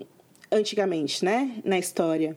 Tem essa concepção muito misógina de como viver, de como conquistar as coisas, de como ter as coisas e tal. E a Daenerys destrói isso. Mas eles, por exemplo, tiraram da Daenerys as aias do Track, né? Tiraram a- as mulheres. As mulheres do Track não vieram para Westeros. Eles ficam só ali de, meio que de pano de fundo. Então tem uma questão de raça aí que, que ela é bem mal resolvida na série e nos livros também, né? A gente não pode es- esquecer disso. É, a gente não pode esquecer que é uma pessoa branca escrevendo também, né? Isso faz um pouco de diferença, né? E, e essas coisas são, são é, digamos assim, preconceitos que as pessoas têm, o próprio autor, e elas vazam, porque assim, você não precisaria. Você está fazendo um mundo de ficção. Ele tem um paralelo com o mundo que você vive, mas você não precisaria ter exatamente os mesmos preconceitos reproduzidos no mundo ficcional. Né? Não teria, não teria por que no mundo ficcional exatamente as pessoas negras serem vistas de maneira diferente. Poderia muito bem isso não, não acontecer e ponto, porque é outro mundo. Não, detalhe, nem necessariamente negras, também nativos, né? Isso, com outras né? culturas e tal, com outras é, é, ancestralidades, né? Asiáticos, né? Inclusive me lembrou que no começo eles comparavam muito Khal Drogo ao Gengis Khan, né? É verdade, é, é verdade, tem essa questão, né? É, do Gengis Khan, né? Mas você vê assim que os Dothraki são, são pessoas pardas, né? Então acho que tem meio que um nativo indígena, do índio americano, né? Talvez, né? É é uma mistura de hunos com- com indígenas, enfim. Pe- Pega uma mistura de várias, de várias é, povos diferentes, né? Mas eles acabam não sendo retratados com a complexidade cultural que, que esses povos também têm, né? Se, se a gente olha um- um- uma tribo que ela tem um lado guerreiro, selvagem, mas, a- mas as- as- eles têm uma mitologia, uma religião e costumes às vezes muito complexos, né? Não, no até dia a a dia série deles, até né? se prestou a mostrar isso pra gente nas temporadas, né? Aquele negócio dela comer o coração do cavalo e tal, e todos aqueles rituais que ela tinha que passar, né? Mas era aquele negócio da pessoa branca tendo que passar por rituais excêntricos. Tinha um olhar, é isso que eu quero colocar, do exotismo, né? Que é, que é muito, a gente tem que é, tem que ser muito cuidadoso às vezes nisso, até para apreciar cinema, né? Você ter um olhar é, cuidadoso para não entender algo como exótico. apenas, e sim como cultural. A Daenerys, é, a Daenerys ela não tivesse é, uma influência nisso, né, que ela tem, que é uma mulher importante dentro dessa história, mas ela foi conquistar outros povos. Então ela também é, de certa maneira, uma representação do conquistador, não só do libertador. Né? Porque os povos que invadem outros países, eles também se veem como libertadores. Isso é importante a gente a gente situar, né? É, essa questão toda que vocês estão falando é muito interessante porque eu acho que ela é central nessa temporada, quando a gente tem a pretensão da Dani e do John ao trono. É claro que a gente conheceu a jornada, as jornadas, a história pregressa, o coração de cada um, o que os moveu, como eles inspiram as pessoas. Daenerys libertou povos no leste, Jon Snow libertou uh, os selvagens e a ideia dele é que tanto dele quanto dela, é não deixar que o Rei da Noite escravize o povo de Westeros, né? Que são coisas é, muito, muito ligadas, talvez até mais na jornada da Daenerys do que do John. Mas ainda assim, a pretensão ao trono, ela vem de uma questão de sangue, né? De uma questão de como o, san o seu sangue ou no caso da Daenerys, por exemplo, a cor do seu cabelo, a cor dos seus olhos, diz quem você, o que você pode fazer no mundo, né? E isso é uma coisa que eu gostaria de ver a série discutindo, porque os Targaryen eles têm toda essa questão da eugenia, né? De consanguíneo, de, do da purismo do sangue. E aí, é, no, no, Fogo e Sangue, a gente tem a, a Alizane e o Jay Harris, né, Rafa, que eles, inclusive, é, escrevem um documento que é a doutrina do excepcionalismo, que eles falam, olha, a gente pode casar irmão com irmão porque a gente é especial. A gente veio de Valíria, e a gente monta dragão. É por isso que a gente pode fazer isso. Então, vocês, plebeus, que quiserem casar com suas primas, vocês não podem. A fé não deixa isso, mas a gente pode. A Elisane e o Jay Harris eram pessoas boas, eles eram reis justos, considerados reis justos que progrediram Westeros, né? Instalaram um esgoto, fizeram a porra toda, faziam progressão pro Westeros para conquistar as pessoas. Eles eram muito carismáticos. Eu gostaria muito de ver isso sendo discutido, porque será que é isso que, que define o valor de uma pessoa, da onde ela veio? Né? Quem é o pai dela? com certeza não, né? Não deveria, pelo menos, né? No nosso mundo aqui real, a gente sabe que isso define, né? Quanto dinheiro o seu pai tem no banco, a sua mãe tem no banco, as escolas que você frequentou. Isso define muito quem você pode ser, né? Você pode estar muito na frente de muitas pessoas. E, e nesse, nessa estrutura é, social medieval, é, feudal, isso é muito mais evidente, né? Essa questão, eu queria muito ver a série discutindo isso, sabe? Ou até pelo, os personagens falando sobre isso, não sei. Que é o que, inclusive, a gente estava falando, né? O Marcos falou muito bem quando a gente fala da Brienne, que é uma, apesar de ser uma mulher nobre, o que traz o valor para ela é justamente ela renegar tudo isso e sair na rua com uma espada e defender as pessoas, sabe? Mas a verdade é que Guerra dos Tronos é, é, é, muito passível da gente acabar tratando de assuntos mais profundos e complexos. Não tem jeito, né? Tem que tem muita gente que não gosta, mas faz parte, é isso audiovisual, né? E uhum. tal. Né? O que você tira daí, né? Você pode não tirar nada, ou você pode tirar muito, aí fica a questão, né? É, e por falar dessa questão racial, a gente tem uma cena nesse episódio né, da menininha racista lá com a Missandei. Sim, caramba, sim. Aliás, bem... a Missandei e o Verme Cinzento, né? Também meio que soou como uma despedida, né, Rafa? Tu não acha? Sim. Esse beijo e tal. E aí, você, você vai querer servir essa rainha, quando ela ganhar essa guerra, vamos embora. Para onde você quer ir? Ela fala é. que quer ir para a cidade dela, né? Para a região dela, né? Então ela, poxa, vontade de ficar com, com, com o verme cinzento, que eu tenho sonho, sinceramente, que ele revele tem um nome lindo. Tipo, meu nome é Josué, algo do gênero, sabe? Ele quer poder viajar, ver outros locais. É engraçado essa coisa do, do, do, do cara que foi criado, né, para ser um soldado, mas ele viu outros locais, ele quer, ele, ele, quer poder conhecer esse mundo enorme, né, que agora ele tem uma visão muito maior do quanto esse mundo é grande e complexo. Ele gostaria que ela fosse com ele, né, em vez de ficar ali, naquela terra que a Daenerys tanto quer, né? He'll come for me. He's tried before. Many times with many three-eyed ravens. Why? What does he want? An endless night. He wants to erase this world, and I am its memory. That's what death is, isn't it?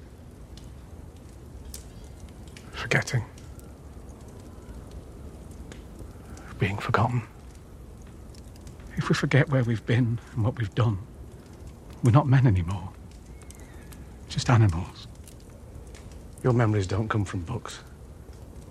Your stories aren't just stories. If I wanted to erase the world of men, I'd start with you.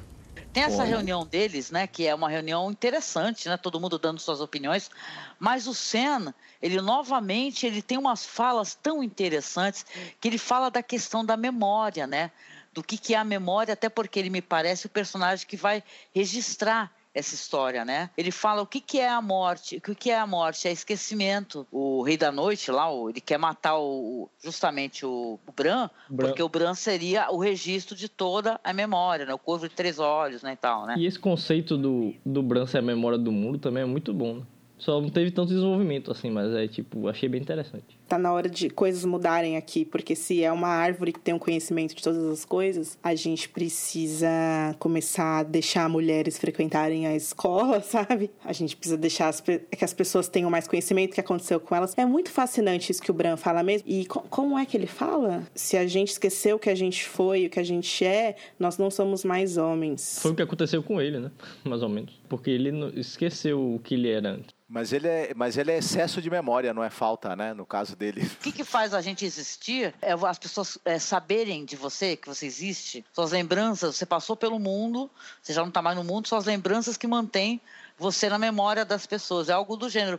É, é esse que é o trabalho da escrita, né? Do autor, né? Ele escrever sobre algo, né? Isso faz com que aquilo tenha existido né? E tem importância, né? Sabe qual é a minha parte preferida nisso? Imaginar que, por exemplo, se o Sam for um mestre, com, for um, um escritor como o Yandel ou como o Gilden, que são os caras que escrevem a história de Westeros, né? Que tem os livros, por exemplo, o Mundo de Gelo e Fogo e tal, que são as enciclopédias da história. A Daenerys fez algo pro Sam que o traumatizou. Como que o Sam vai contar a história dela? Vai ser enviesado? Porque todo, todo, todo historiador tem um viés, né? Tem. É essa parte que eu achei interessante. Não que ele vai falar que a Daenerys era um lixo, mas ele vai ter uma opinião sobre ela ali no que ele vai escrever. Se ele escrever, né, gente? Isso aqui já é nossa, nossa ideia sobre como isso pode se dar. É algo muito pungente você escrever a história de um, de um, de um grande líder, de uma grande líder, sendo que em determinado momento durante, a, durante uma, uma batalha ela matou seu pai, né? É preciso ter.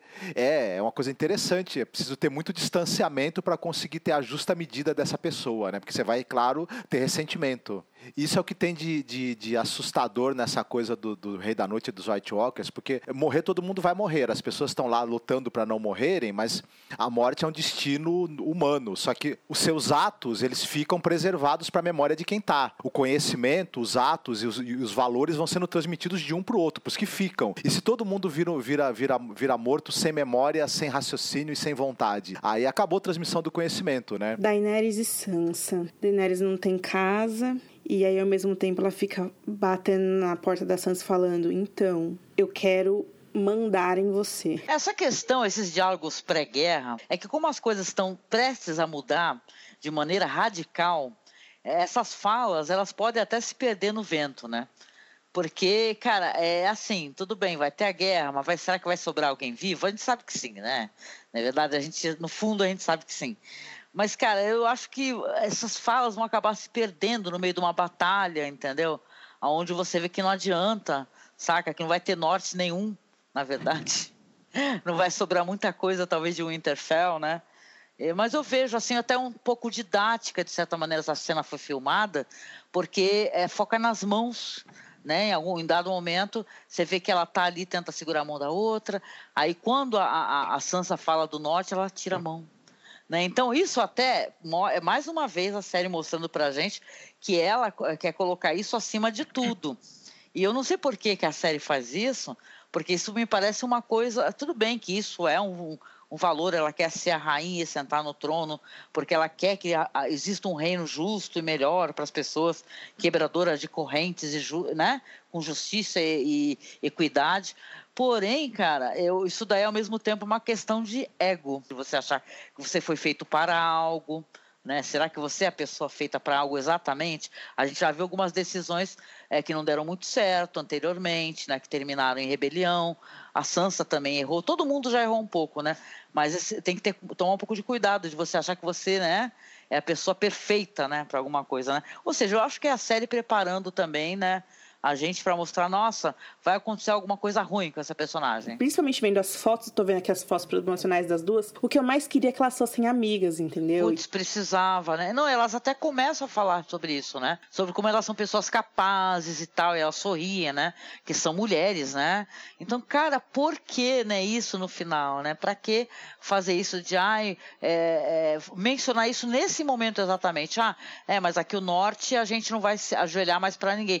Mas o irmão dela já se ajoelhou. Ah, e vamos falar do Tian, né? É muito emocionante a chegada dele, ele explicando que, putz, minha irmã mandou um beijão, mas ela tá lá em casa. E assim, Sansa, eu vim por vocês. E eu tô aqui por vocês. E aí ela corre, abraça ele. O pessoal criticou um pouco isso, né? Por, do, no sentido de a gente tem que lembrar, a gente até citou isso, né? Agora, que o Tian ele fez coisas, né? Ele matou crianças, ele matou o Roderick Cassel. Os dois personagens se abraçarem, né? Uhum. Não é nem um perdão, assim, para tudo que ele fez, mas é uma empatia que o sofrimento traz.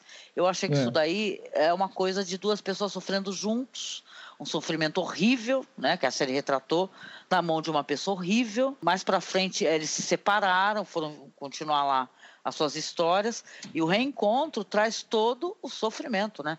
Aquele abraço, eu acho que não é nem um abraço de agradecimento, aquilo, aquilo é reconhecer no outro o sofrimento pelo qual passaram juntos, eu acho. Que não é nem perdoar, não. Acho que não, não, nada foi esquecido ali corretamente. E ninguém no mundo vai entender o que aconteceu a não ser eu e você. Na, aquele, aquele, aqueles meses que a gente viveu aqui. Só eu e você. Eu acho que o tio, inclusive, ele, eu concordo com a Angélica que o abraço da Sansa não significa necessariamente perdão ou esquecimento do que ele fez, mas eu acho que, inclusive, ele merece mais perdão do que o Jamie, porque a Cersei queimou o septo, fez a mesma coisa que o Aerys e ele continuou do lado dela tal. Mas, sim, eu concordo muito com vocês. É, e, e é um momento de afeto, assim, um, de novo, né? O mundo tá acabando e, cara, você foi muito importante para mim no pior momento da minha vida. Que bom que você tá aqui. E ela acordou ele, né? Ela acordou ele. Ela, ô, oh, acorda. É, acorda, olha o que estão fazendo comigo. Acorda, acorda, acorda, acorda, né? O cara estava enlouquecido, gente. Né? A tortura, gente, é, é assim, a série retratou uma coisa muito séria, que é a tortura, né? A tortura transforma as pessoas, né? Transforma as pessoas, às vezes, em nada e um poço de desespero, né? Hum. Então, a série construiu isso muito bem, sabe? Essa ponte é para você entender o quanto alguém pode padecer na mão do outro. E a gente acaba voltando para aquilo que Ana falou das amizades improváveis, né? Que o Jamie e a Brienne se uniram por causa do sofrimento que eles passaram juntos e o mesmo aconteceu com a Sansa e o Tion. Ela, é, o abraço dela ali pode ter sido até um alívio, sacou? De ver alguém que, putz, antes do Tion chegar, com o que, que ela andava? Com o Ian Royce. Que era tava sempre conversando alguma coisa com ela e alguém chegava e falava, posso falar com você a sós e ele ia embora. Ele só tá fazendo isso o agora. O Theon entende a trajetória dela, né? Com tudo que teve de tortuoso. Contra ele, ela fica aliviada de, sei lá, alguém, alguma companhia. Tanto que no final do episódio ela aparece com ele tomando sopinha lá. Por exemplo, a Sansa, o Rafa fala que a Sansa não tem ninguém. A Sansa tem a Arya, a Sansa tem a Brienne. Só que a Sansa não tem elas. É, ela não construiu a relação de volta com a, tipo, a área, por exemplo. Foi tipo uma coisa bem. Sim, por isso que eu detesto a cena do você é a mulher mais forte e aí depois você é a mulher mais inteligente. Você tem em contraponto cenas das duas, né, em busca de afeto, que são muito mais simbólicas, muito mais profundas, que não precisa ficar falando muita coisa, sabe? Enfim, eu gostaria de dizer que, tipo assim, eu, eu entendo de onde vem a, inquietação das pessoas pelas coisas que o Tian fez. Só que a gente tem isso vários personagens, gente. O Jaime matou o próprio primo, é, fez coisas horríveis com muitas pessoas. O Jorah vendia escravos, sabe? Não, não pode ser aquela Olimpíada do sofrimento ou a Olimpíada do, do vilão, né? São arcos que o, o do Tian, por exemplo, ele claramente foi é, é, desenvolvido a partir de um trope de estupro. E isso também é questionável, isso também tem que ser discutido. E a gente discute aqui sempre. Mas vamos lá, e aí? E aí toca uma trombeta no final, né? Um negócio assim, né? Fá, né? Toca. Nossa, lembra quando a gente. que era um lance, né? Os cornos. Um era Retorno dos Patrulheiros, dois era Selvagens e três. Cara, isso foi tão foda, que saudade dessa época. É. assim, né? Do, do, jeito que eu me sentia, porque, cara, aquilo foi tão bem bolado, cara. Eu falei, cara, quando toca o terceiro, tu fala, fodeu! Né? Gigante. fala, caralho, agora a merda voa. Corrão. Mas antes de falar da, da, do corno, a gente tem que falar de algumas cenas ainda, né? Eu queria falar sobre aquela cena que é bem breve, que é o Sam, o Ed e o John nas ameias. Eles eles estão ali preparados. É, isso é bem bem Blackwater meets Senhor dos Anéis, que é os caras falando, caramba, Sam, a gente tá aqui te zoando, mas na verdade que você tem que descer lá para ficar com a galera, mas na verdade você é o primeiro que matou um White Walker. Tipo, você fez várias coisas melhores que a gente. E, e aí o Sam fala algo interessante, que é, cara, vocês têm que entender que eu li os livros. E, e, e, é isso, Sam, você leu os livros e cadê esse conhecimento seu que a gente não sabe ainda? É para segurar, para mostrar só no episódio? Porque ele tá lendo esses livros, ele roubou os livros. Desculpa que eu roubei os livros, que eu roubei porque é secreto os livros e eu roubei os livros secretos. E tá, e o que, que tá escrito nesses livros secretos, entendeu? Eu quero saber. Tem um destaque para isso, mas acabou não aparecendo. Até porque a gente é, poderia imaginar que, a, que ele descobrisse alguma coisa interessante que pudesse ser usada né, contra o, os White Walkers. É, tem um paralelo com a série que não é muito boa, aquela The Strain, não sei se vocês lembram, do livro, né? Com a capa de prata lá, que o Cetrakian tanto quer, e no fim, quando ele consegue pegar esse livro. Cetrakian é o Valder Free. Isso. A revelação do, de, de como ele vai ter que fazer para vencer lá o vampirão e tudo, é uma coisa tão besta que você fala assim, mas deu esse trabalho todo para o cara chegar nessa conclusão através do livro? Pô. É, eu acho que eles estão guardando para mostrar, ao invés de falar, mostrar, sabe? Pô, mas eu, eu vou falar uma real. Quando a área pergunta lá pro pro Gendry, ah, como que é? Que, como, como você mata ele, né? A, a, impressão que dá é que ela não sabe ainda. Aí eu fiquei meio bolada, tipo, gente, tá todo mundo ligado o que, que tá acontecendo? Todo mundo preparado para isso? Ou vocês só estão achando que vai ser tipo um piquenique no inverno? Uma confusão muito louca, sabe? Você vai entrar numa, numa batalha contra um, contra um exército de, de pessoas e como é que mata essas pessoas mesmo? Antes, de, antes, antes que ele chegue aí, me, me, me, explica, senão é complicado, né? Todo mundo tem que estar tá mais ou menos sabendo o que eles são e o que é e, e a dificuldade que é de vencê-los, né? A impressão, senão... a impressão que a gente fica é que com os personagens que ter sentado para conversar um pouco sobre o que, que são realmente essas pessoas, né? O que que esse pessoal tem contra memorando, né? Passa o memorando. Os corvos estão aí, né? Tem que usar os corvos, vai que, né? Mas realmente faltou um pouco de dele ser mais descritivo, né? Explicar para ela. Mas também sabe como é que foi? Esse personagem chegou lá e depois saiu correndo, né? Para voltar para a muralha, né? Ele viu, mas nem tanto, né? Os outros viram muito mais, poderiam ser mais, né? Ter explicado o que aconteceu. Vamos falar da área, gente. Olha, é, tem é, a primeira vez que a primeira cena da área com Gendry é a cena que ela vai, ela observa ele de longe, trabalhando ali as pontas de lança, algumas outras armas e tal. E aquilo pareceu muito uma cena que a gente viu muitas vezes antes, principalmente quando eles estavam em Harrenhal na segunda temporada, que ele ficava ali fazendo o lance dele, ela ficava ali comendo uma maçã e vendo ele de longe e tal. Tem até aquela cena que ela dá uma olhada, né, que é, o, o Gendry tava nu, né? Só com uma calça, sei lá, dá, dá aquela olhada, assim. Aquilo foi bem bizarro naquela época, que ela era bem piveta. Ela era bem piveta e tal. E aí, essa cena de novo, ela chega, é, cadê minha arma? Você é um bosta, que você não faz nada certo, essas armas que você tá fazendo aqui é um lixo, cadê minha arma, porra? Pô, mas agora teve um, teve um contexto totalmente sexual nisso, né? Aquele então, negócio dela, dela ver enfiar a arma e, e subir a fumaça, aquilo, né? Falou, uh, você faz meu sangue ferver, né?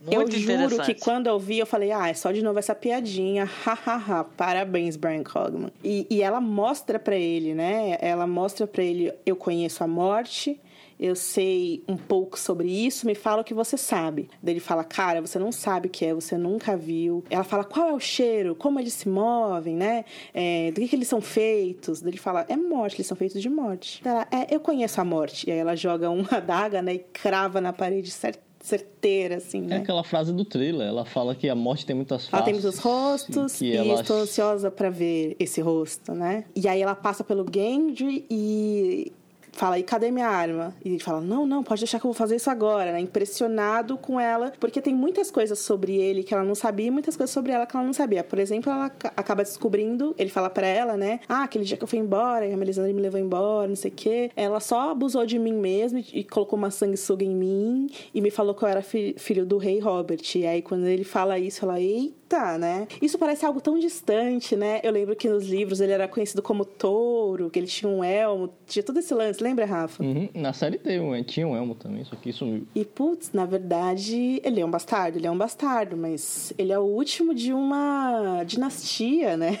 Ele não é o último, Robert, mano, passou o rodo, né? Deve ter vários por aí. Ele é um dos 300 últimos da dinastia. Mas mataram um monte, né? Eu lembro daquele diálogo que o Ned tem com o Robert, né? Que, ah, vamos unir as nossas casas, né? Muita gente fez essa relação, né? Uhum. Que acaba sendo uma Isso. união, né? Das casas. Eu gosto muito da atenção ao detalhe, que essa primeira cena que a área tem com ele, que eles filmam, é, tem umas montanhas, né, da obsidiana, daí os caras chegam carregando um carrinho pesado, assim, jogam. E aí todas as armas, todos os detalhes, todas as coisas. A lança, a lança não, o bastão da área, né? Que o Rafa falou no podcast muito bem que ela treina com o bastão, né? Em, em- na casa do preto e branco. É aquela arma do Darth Maul, que é aquele sabre de luz lá que tem duas lâminas, né? é bem parecido. O pessoal tá comentando que essa arma pode ser uma arma- pra matar o dragão, né? O Viserion, né? Tem uma. Eu acho que é isso mesmo. Uma aerodinâmica da arma, assim, né? Ai, gente, tem um, um vídeo que a, a HBO fez pra promover a série lá no começo de abril, que eles pegavam prédios em Nova York eles faziam, né? Era realidade aumentada, sabe? O Viserion voava, pousava no prédio, quando ele pousava, o prédio inteiro começava a congelar, Nossa, assim. que legal. E eu fiquei pensando, Caraca. será que isso vai acontecer? Ah, Pô, seria maravilhoso. Vocês acham hein? que a que a área vai usar as habilidades dela pra tentar se aproximar do Rei da Noite e matá-lo? hum, vestir a cara do Bran, matar o Bran, vestir a cara dele. Putz, seria totalmente legal isso daí, né? Tem que ter função isso dentro da história, não é possível, gente. O rosto, né? Sabe que eu tava pensando do tiro matar o Rei da Noite, velho? Não sei por que eu pensei nisso. Se- Seria muito interessante, já que tem esse paralelo com o Senhor dos Anéis, né?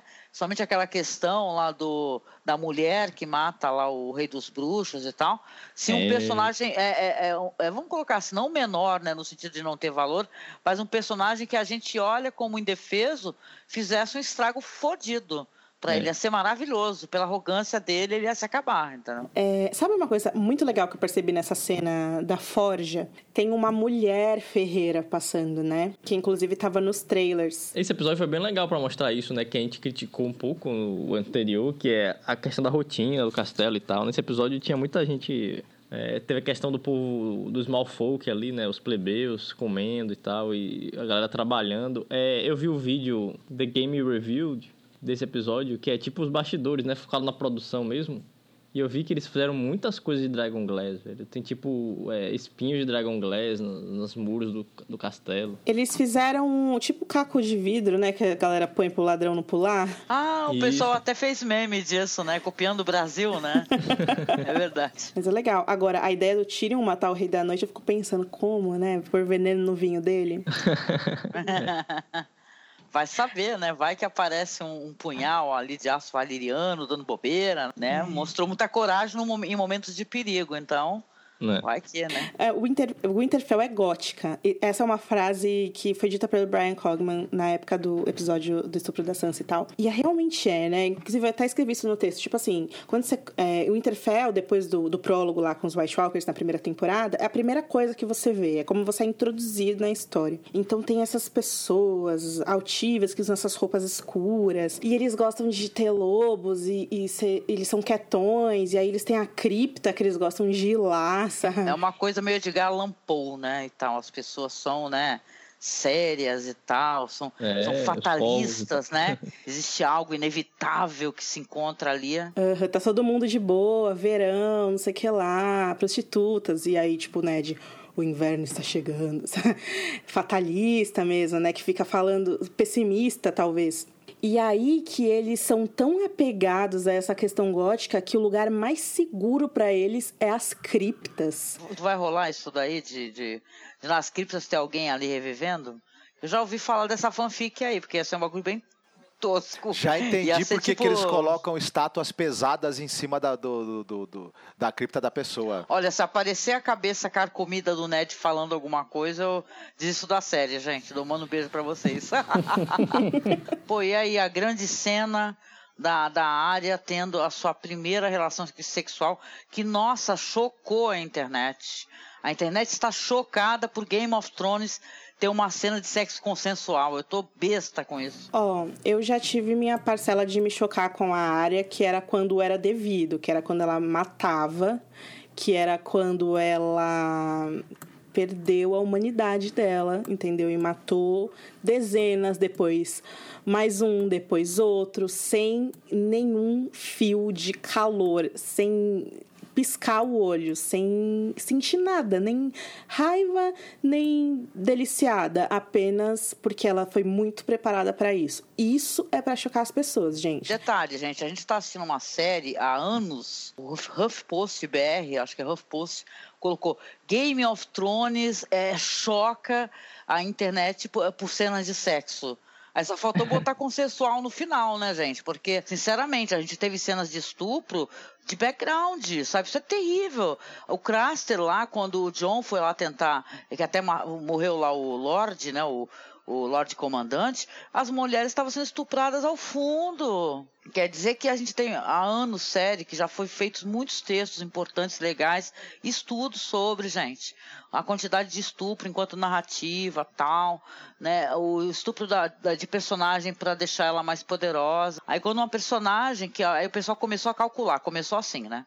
a calcular, é, mas se o bebê do Sen tá pequeno, aí começaram o pessoal a tentar fundamentar isso aí, né? Se o bebê do Sen tá pequeno, ela também não deveria estar tá adulta, e por aí vai. No livro, a gente sabe, desde o começo da série, que os personagens foram envelhecidos.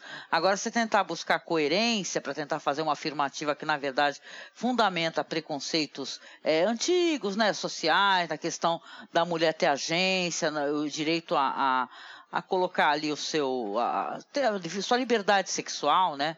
Que está em questão aqui, aí é outra coisa. Porque assim, tudo bem, não tem coerência, gente. Esse bebê já era para estar tá andando, sei lá, já era para estar tá lá pegando sopa, de repente. Tem muitos furos de roteiro. Se, a, a, é, a questão é toda assim, ah, então, a, a HBO, no começo do, do dia, ela postou um meme sobre a área ter 18 anos e não sei o que lá. E aí que as pessoas já começaram a, a falar sobre os furos de roteiro. Não, e as buscas no Google, Ana, aumentaram exponencialmente. Uhum. Durante o dia inteiro as pessoas estavam procurando lá no Google idade Maisie Williams, idade Maisie Williams, idade Maisie Williams. Que as, as pessoas estavam querendo problematizar essa questão que no final de contas não era para ser problematizada, era para uhum. problematizar anteriormente o que estava acontecendo. Em vez, de, em vez de o pessoal tirar sarro da nossa cara e nos xingar, porque a gente achou ruim do estupro da Sansa, isso aí foi ruim pra caramba.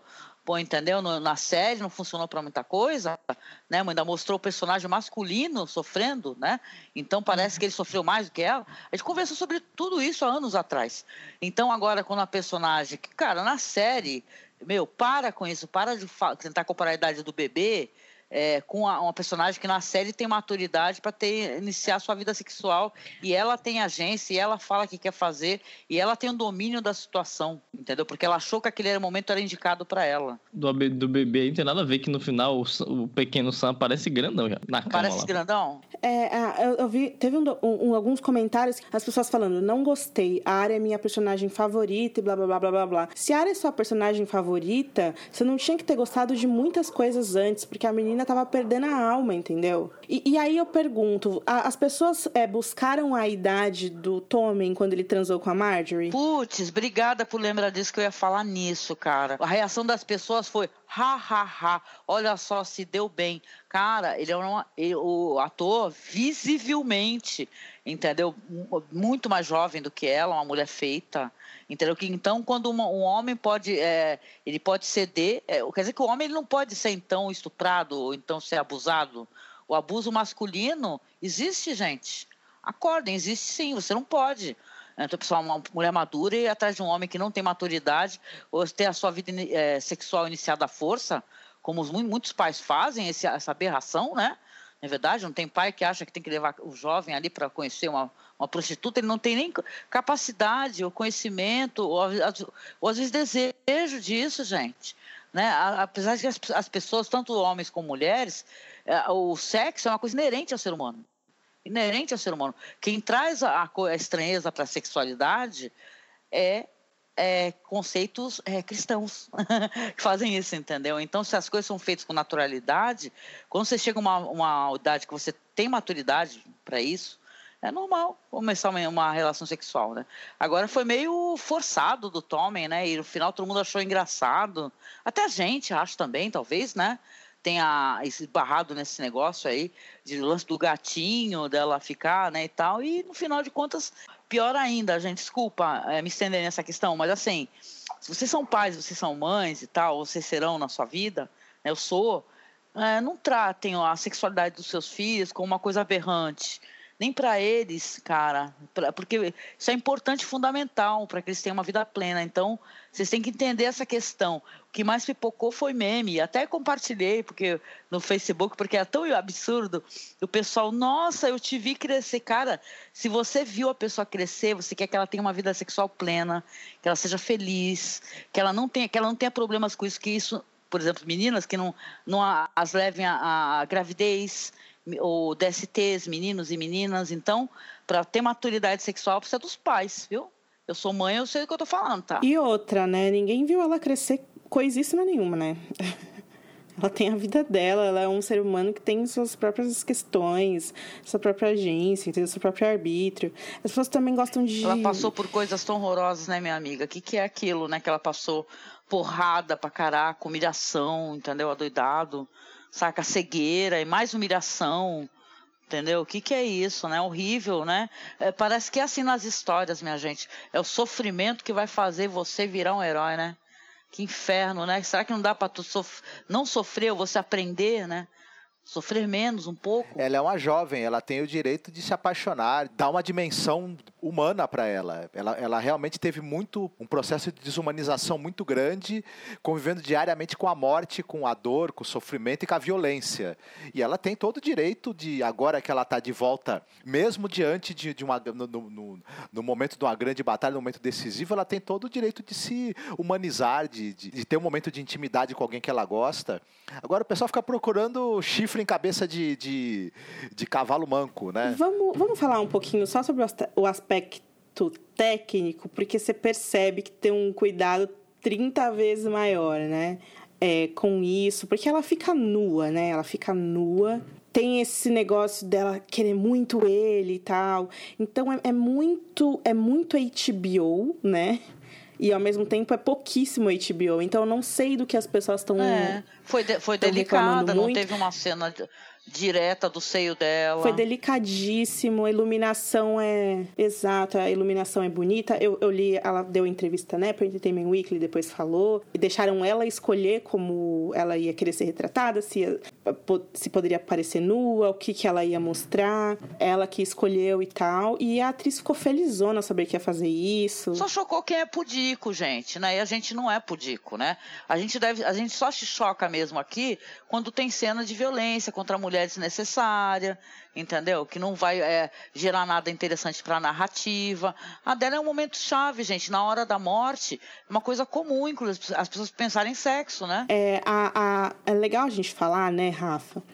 Eu e você que a área dos livros, ela já está começando a ser muito sexualizada e ela é menor de idade, uhum. sim. E aquilo sim vai chocar. Inclusive, uma, as, uma coisa que as pessoas estão se perguntando muito é se isso vai acontecer nos livros, né? Ela transar com Gendry. E se eu não estiver errado, George R. R. Martin já falou que eles vão se reencontrar sim na história. Mas sabe uma coisa, minha amiga? Eu acho que não vão ser, porque.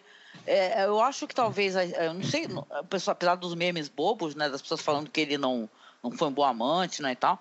Eu acho que foi, ela ficou meio reflexiva ali, talvez ela, ela tenha outro rumo nessa história, não seja uma apenas uma lady, né, e tal. Acho que algo tem algo a mais ali. Ela, ela terminou pensativa essa cena, né? É até um pouco triste, assim, né? Uma, a, o jeito que eles filmam, né? Naquela montagem final. A maneira como ela, como a cena foi fotografada, você tem essa coisa de, de focalizar a hora que ela tira a roupa nas cicatrizes, né? E é meio como se o parceiro olha para ela e vê um pouco da trajetória que ela, que ela passou até aquele momento através das cicatrizes que estão marcadas no corpo dela. Tem muito de HBO, mas ao mesmo tempo tem uma delicadeza e um, e um, e um cuidado ali que eu achei muito legal. Tanto visualmente falando, quanto o que ela significa no contexto do, do arco dessa personagem. Tem algumas personagens que o Martin descreve que são pouquíssimas, que são essas aventureiras, né? Como a Elissa Farman, por exemplo, do Fogo e Sangue, que, gente, Que mulher. A área é muito isso, assim. Desde pequena, ela é aventureira, né? Ela não- nunca teve medo. Assim, teve, mas foi mesmo assim.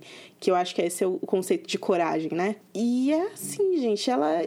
Mesmo que ela... Eu eu fico imaginando assim. Mesmo que ela não, nem tivesse vivido tudo isso, que fosse uma lady, que nada disso tivesse acontecido, ela provavelmente ia querer experimentar coisas porque essa é a natureza dela, né? Faz o que quer. Se você não entendeu isso, desculpa, mas a área não é a sua personagem favorita. A sua personagem favorita é alguém que você criou na sua cabeça. Sabe o que eu senti falta? Uma cena do cão com a Sansa, não teve nenhuma. É verdade. Já pensou em chegar pra ela, meu passarinho, e aí, não vai dar oi pra mim? Mas nessa cena que teve desse- dessa, dessa conversa do cão com a área, tem uma, um- uma frase interessante, né? Que ela fala: ah, nunca achei que você fosse capaz de lutar por alguém que não fosse você mesmo. Ele fala: não, eu lutei por você, não foi em algum momento? Dentro dessas besteiras que ele falaram, essa foi uma, uma fala interessante. A a imagem do cão e da área, pra mim, é ele tirando ela do das terras ali das gêmeas a cavalo. Aquela é a cena pra mim. É. Pra mim é a cena deles querendo comer galinha, mas tudo bem. É verdade. Do cão, e do, do cão e da Sansa também, porque você lembra que na primeira temporada tinha até um vídeo deles, é, dos caras falando sobre eles e tal, o D&D, né, falando. É, na Batalha de Blackwater tem as cenas, inclusive a- uma cena deletada, né? Que é ele é, acossando ela, assim, pedindo, canta passarinho, não sei o que lá dela, sai fora, sai correndo. Tem lance aí, que nos livros ainda é mais aprofundado, né? Eu até achei que o Brian Cockman fosse fazer uma cena deles juntos, justamente porque esse episódio lembra muito o Blackwater, né? Não teve. Sansa tá em outra, Sansa tá com o amigo dela, Greyjoy. Sem tempo, né? Que nem sem tempo, irmão. Mas que, que é a impressão que ela ficou meio bolada? Ela tava conversando com o cão, mas chegou o, outro lá e ela falou assim: Ah, agora chegou mais outro no atura, e saiu andando, entendeu? Velho, eu vi uma arte do Beric Dondarrion, porque assim, ele é um cara que era pra ser um personagem assim bem é, coadjuvantão, né? Mas eu vi um, um desenho que fizeram dele no Instagram, muito foda. É, ele, ele, é, ele é um cara que ele tem um design assim bem foda, né? O personagem, aquele negócio de é, espada de fogo, tapa-olho e tal. Sabe que no tapete vermelho lá da Premiere, ele falou com a jornalista do site Insider, ele disse que o Barrick faz um, um- ele fala um feitiço quando ele acende a espada, é por isso que acende. Não é como se ele tivesse tipo um pozinho da Melisandre, sabe? Que o Thoros Dimmer deu pra ele. Ele fala um feitiço que é em alto valeriano e significa luz do Senhor. Nossa, que foda, né? Só que isso nunca foi pro ar, né? É só o que o ator falou. Bom, engraçado, a gente falou que o negócio das religiões elas estão meio fora, né? Mas isso daí que ele faz é uma coisa é, diretamente ligada ao, ao Deus, né? Ao Lord. É, nesse episódio também tem a questão do sete, né? Porque a sagração de um cavaleiro tem as palavras, né? Da, da fé. Any knight can make another knight.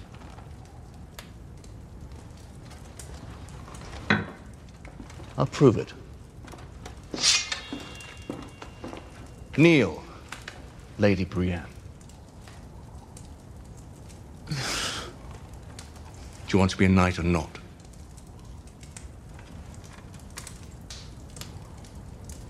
Kneel.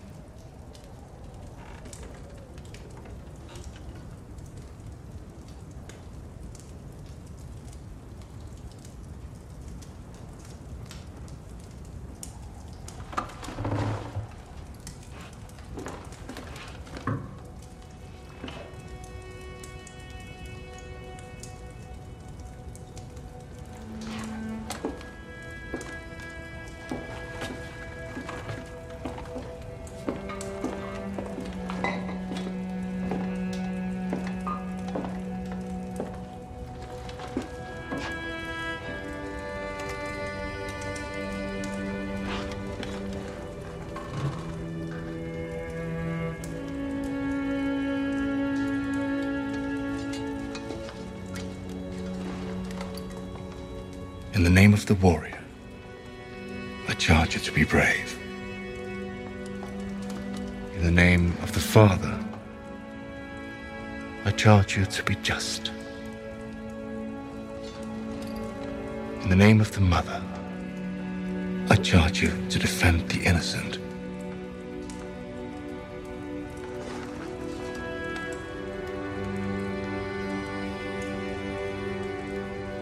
Arise, Brienne of Tarth, a knight of the Seven Kingdoms.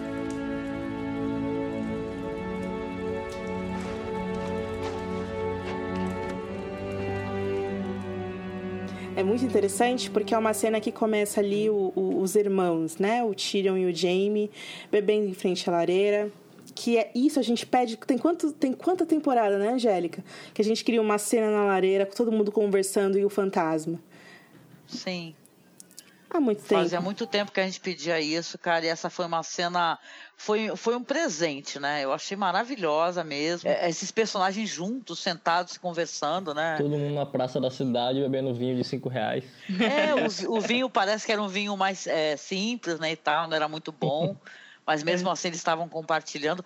Eu achei muito bonito esse negócio, claro, também que tem uma certa corte, né? Que o, que o Jamie faz para a Brienne, ela chega depois com o Podrick, ele fala, poxa, senta aqui do meu lado, pega a cadeirinha. e a troca com o Tormund, né? Que o Tormund, ele tá louco para mostrar que ele é muito melhor, porque ele bebe num corno de... de sei lá do que, que é aquilo. Ele pega, vira tudo e baba tudo. E o pessoal horrorizado, olhando para ele babando. Ele fala: por que, sabe por que, que me chamam de Tormund? Terror dos gigantes. Terror dos gigantes? Porque eu matei um gigante, depois dormi com a mulher dele, fiquei lá mamando não sei quanto tempo. Eu, e a Brienne olhando com aquela cara de caraca, meu, é assim que você quer me conquistar, né? Não, é horrorizada também. Ele é muito engraçadinho, né? E olha, uma cena que ela termina de uma maneira tão vibrante, tão maravilhosa. Todo aquele diálogo, né? Alguém pedindo música, falando, alguém vai cantar, né? Aí o, o, o da Cebolas, o cavaleiro você vai querer morrer se você me ver cantar, né? Ninguém tá com, com muita vontade de cantar. E caraca, a música vem de onde menos se imagina. É tão bonito, gente, tão bonito. Você quer falar um pouco sobre a história da música, Rafa? Bom, a música é sobre Jenny de Pedra Velhas, que é Woodstones no inglês. Ela era uma plebeia que encantou um príncipe, que era o Duncan Targaryen, o filho do Egg, que a gente falou já, que era o escudeiro do Dunk e se tornou rei, eventualmente, e deu o nome do, do melhor amigo no filho. E aí a gente tinha o Duncan o Alto, que era o cavaleiro lá, o antepassado da Brienne, e tem o Duncan o Pequeno, que era esse príncipe. Ele é conhecido como Príncipe das Libélulas, né? Isso, ele se apaixona pela Jane, e ele estava prometido a, a filha do Lord Baratheon na época.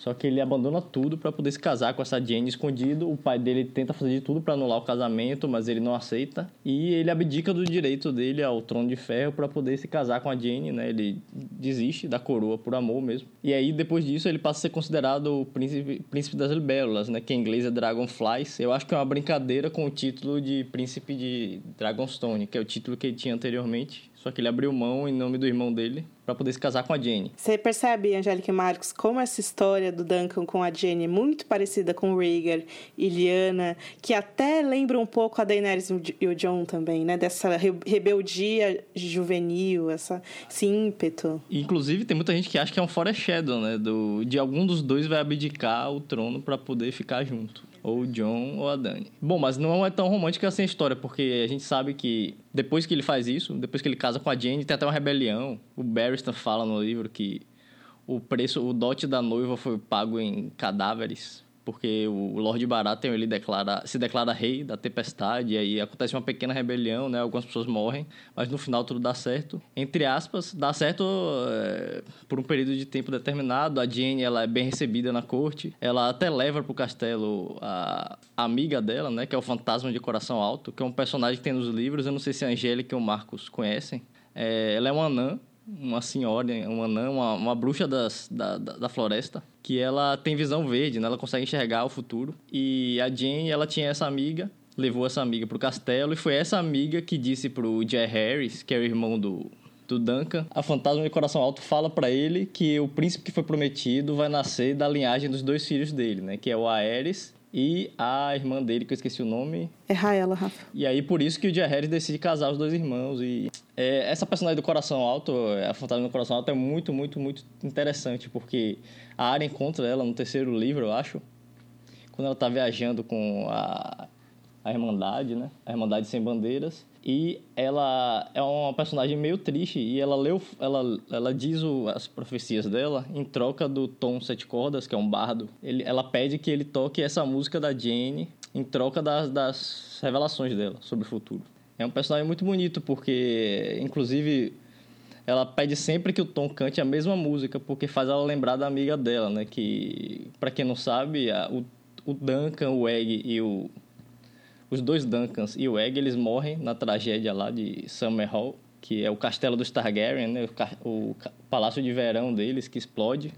Quando eles tentam eles tentam é, quebrar chocar alguns ovos de dragão adormecidos usam magia mas aí tudo dá errado e a parada explode pega fogo e muita gente morre. E foi desse dia que o Rhaegar nasceu inclusive. E a música ela faz uma referência eu acho que a Jane dançando com os fantasmas nas ruínas de Summerhall. Eu acho que eu interpretei dessa maneira. É, a questão é que a, a música no livro ela tem uma uma letra, uma, um verso só. E todo o, esse, esse, o que a gente vê na série for, foram criados pelos produtores, né, pelos roteiristas. Ah, uma coisa interessante é que o Rob Stark para Catherine, eles, eles comentam sobre essa música, né? E ele fala, ah, a música da Jane, que tinha flores no, nos cabelos e tal. E é engraçado porque quem gra gravou a música pra trilha da série é a Florence Welch, do Florence the Machine, que é essa cantora que é uma fada que usa, de fato, flores no cabelo. É, uma música muito triste, né? A história da Jane é uma história triste. Inclusive, ela, a personagem não é claro se ela morre em Summer Hall ou se ela ela simplesmente desaparece depois disso. Tem gente que acha que ela e a Nan são a mesma pessoa, na verdade, né? Que ela e a Fantasma do Coração Alto são a mesma pessoa. É, tem gente que acha isso mesmo. Mas eu acho que não. E Fantasma do Coração Alto é tão. É, poxa, é tão triste essa cena. Eu queria tanto ver isso na série. Eu fiquei lembrando da cena que ela aparece, né? Que o os caras lá da Irmandade é, Sem Bandeira, o Tom Sete Cordas, né, que é o bardo, ele reclama, putz, sempre que eu venho aqui para ouvir as profecias dessa mulher, ela pede para tocar a mesma música. E aí os caras falam, pô, é a única coisa que ela tem, é isso. Então deixa ela ouvir a música dela, sacou? É a única coisa que sobrou pra ela. As lembranças da amiga dela, e ela ficar chorando e ouvindo a música, é, é muito bonito. É muito interessante a escrita do Martin, né? Porque ele descreve que ela começa a tremer e se jogar pra frente e pra trás, cantando a música, assim. Imaginei a cena. Agora, voltando a falar sobre a cena, muito obrigada, Rafa. Foi uma explicação muito lúdica e, e bonita. Eles estão conversando e tal sobre as guerras que eles passaram. Todo mundo cita um pouco das batalhas que participou e tal. Eu acho que alguém chama a Brienne de Sir por acidente. E ela fala que não é um cavaleiro. Aí o Tormund é fala, o, por quê? O Tyrion. E aí ela fala uhum. tradição, aí ele fala folk tradition. E aí começa. É, ele fala assim, é, é, que eu saiba, qualquer cavaleiro pode nomear outro, né? Caraca, malandro, ele levanta e fala pra joelho se ela continua sem acreditar, né? Sentada, conversando, né? Isso que é foda. A, a importância, a simbologia, a mensagem de você realizar esse sonho antes de você partir para a batalha contra o fim do mundo, né? É um negócio muito grandioso, assim. Ele fala as palavras da sagração. Mas isso que ele fala para ela, essas frases, porque você tinha, quando os cavaleiros, você tinha o decálogo, né? O decálogo não, os, o, eram 11, 11 coisas que os cavaleiros né, medievais eles tinham que cumprir. E algumas dessas frases que o Jamie fala são alusivas diretamente tudo bem, né? É outro universo, mas enfim, é tem um paralelo com o que é, as frases dos códigos que os cavaleiros seguiam. Em nome do guerreiro, ordeno que tenha coragem. Em nome do Pai, ordeno que seja justa. Em nome da Mãe, ordeno que defenda os inocentes. Levante-se, Brienne de Tart, uma cavaleira dos sete reinos. O olhar que um demonstra para o outro, todo mundo batendo palmas e brindando. E o olhar dela, o rosto transbordando literalmente, com as, as lágrimas começam a jorrar. E parece que a cara dela é um universo inteiro. Aí todo mundo começa a bater palma, cara. Que foda. E o Tormund, caraca, o alegrão pra uma porra lá, cara. todo mundo altinho do Guaraná de Jesus, né? Que o Tirão tá servindo ali pra eles. Cavaleira dos Sete Reinos. Ah, isso foi, isso foi muito bom, cara, essa série mostrar algo assim. Foi incrível, cara. Foi incrível. Ai, por mim, todo episódio de Game of Thrones seria assim. Eu acho que de todas as coisas que eles passaram, tinha tanto, tanto, tanto, tanto, tanto a ser dito. E esse episódio ele conseguiu endereçar alguma dessas coisas. E, e, nossa. É bonito, porque tá, tá sorrindo com os olhos cheios de lágrimas, sabe? Parece que, como atriz, também tá emocionada com isso. É uma coisa que ela trouxe, né? É, me pareceu muito natural, assim, né? Nem, nem atuação, parece. É muito bonito. O que significa isso também? É, durante a história, a gente tem algumas mulheres que, que, que, desafiam isso, né? Dentro da cavalaria, que é diferente da área, né? Que é diferente de outras, outras guerreiras. Da Ygritte, por exemplo, que a, a gente tem nos livros a Jon Kildark, por exemplo, e até a Liana, né? Que a Liana dizem que ela também sabia lutar, que ela lutou escondido durante o torneio de Harrenhal. Dizem, né? Não sabemos. Eu não sei, é, é, eu sei que é muito clubinho dos homens, que tem toda essa questão de você jogar o jogo deles, né? A Brienne jogou o jogo deles e saiu vitoriosa depois de muito tempo. É um mundo que oprime mesmo, que esmaga as mulheres. Só que a jornada dela é, é o mundo que ela conhece, não tem outro. A gente tem aí a Daenerys e o Jon, que, que são as pessoas dispostas a abrir os horizontes e, e transformar as coisas depois. Mas por enquanto é esse o universo. E, e ver que que uma, algo tão simples, né, gente, que é uma cerimônia, duas palavras, né, que o cara ali faz, que é um, um cara que ela respeita, que ela ama, né, inclusive. Não tô falando isso de graça, os produtores falam que ela ama o Jamie. É, é, é, tudo muito, muito bonito. Muito bonito mesmo, né? Tem até aquele diálogo deles lá que a gente comentou, mas foi bem de passagem antes, né? Que ele vai lá tentar conversar com ela, falar que ele está feliz pra, por estar, né, sob a liderança dela e ela fala: o que, que é? Eu tô, não estou acostumada a você falar comigo sem me fala, a fazer alguma ofensa. Aí ele fala, parece briga de casal, né? Ele fala assim, por quê? Você quer que eu te ofenda? Sabe? Aquela coisa de, né? Eu lembro muito quando teve o cerco de Corre Rio, que ela foi a única que foi lá para falar, cara, você é um bosta, você não devia estar tá fazendo isso, entendeu? Essas pessoas aqui estão do lado certo da história, entendeu? Terrível. Ela era a única pessoa que sempre estava falando para ele, tipo, se toca, né, querida, sabe? Aí o dia que ele se tocou, ela foi a primeira pessoa que ele correu, assim.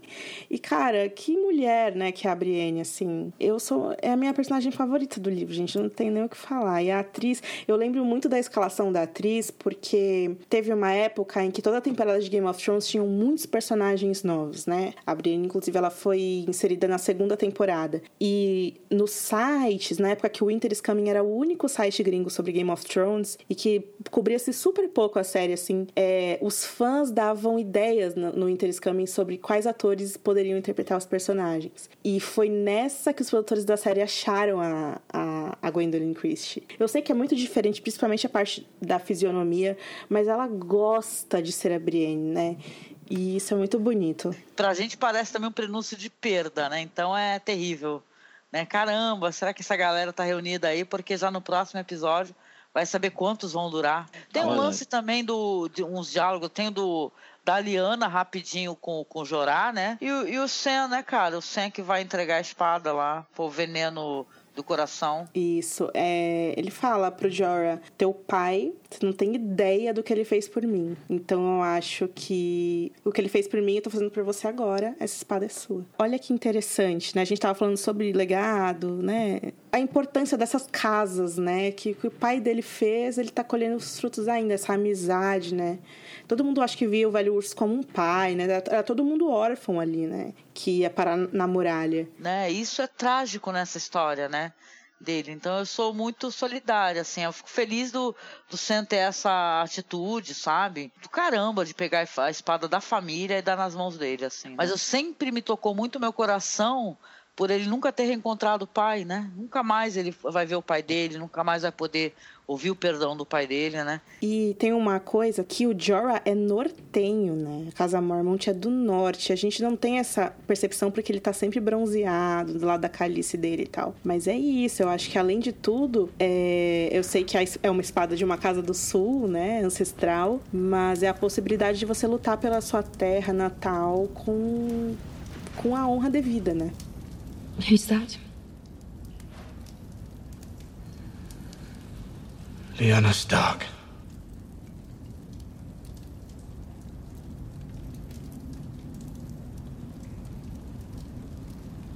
My brother Rhaegar. Everyone told me he was decent and kind. He liked to sing. Gave money to poor children. And he raped her. He didn't. He loved her.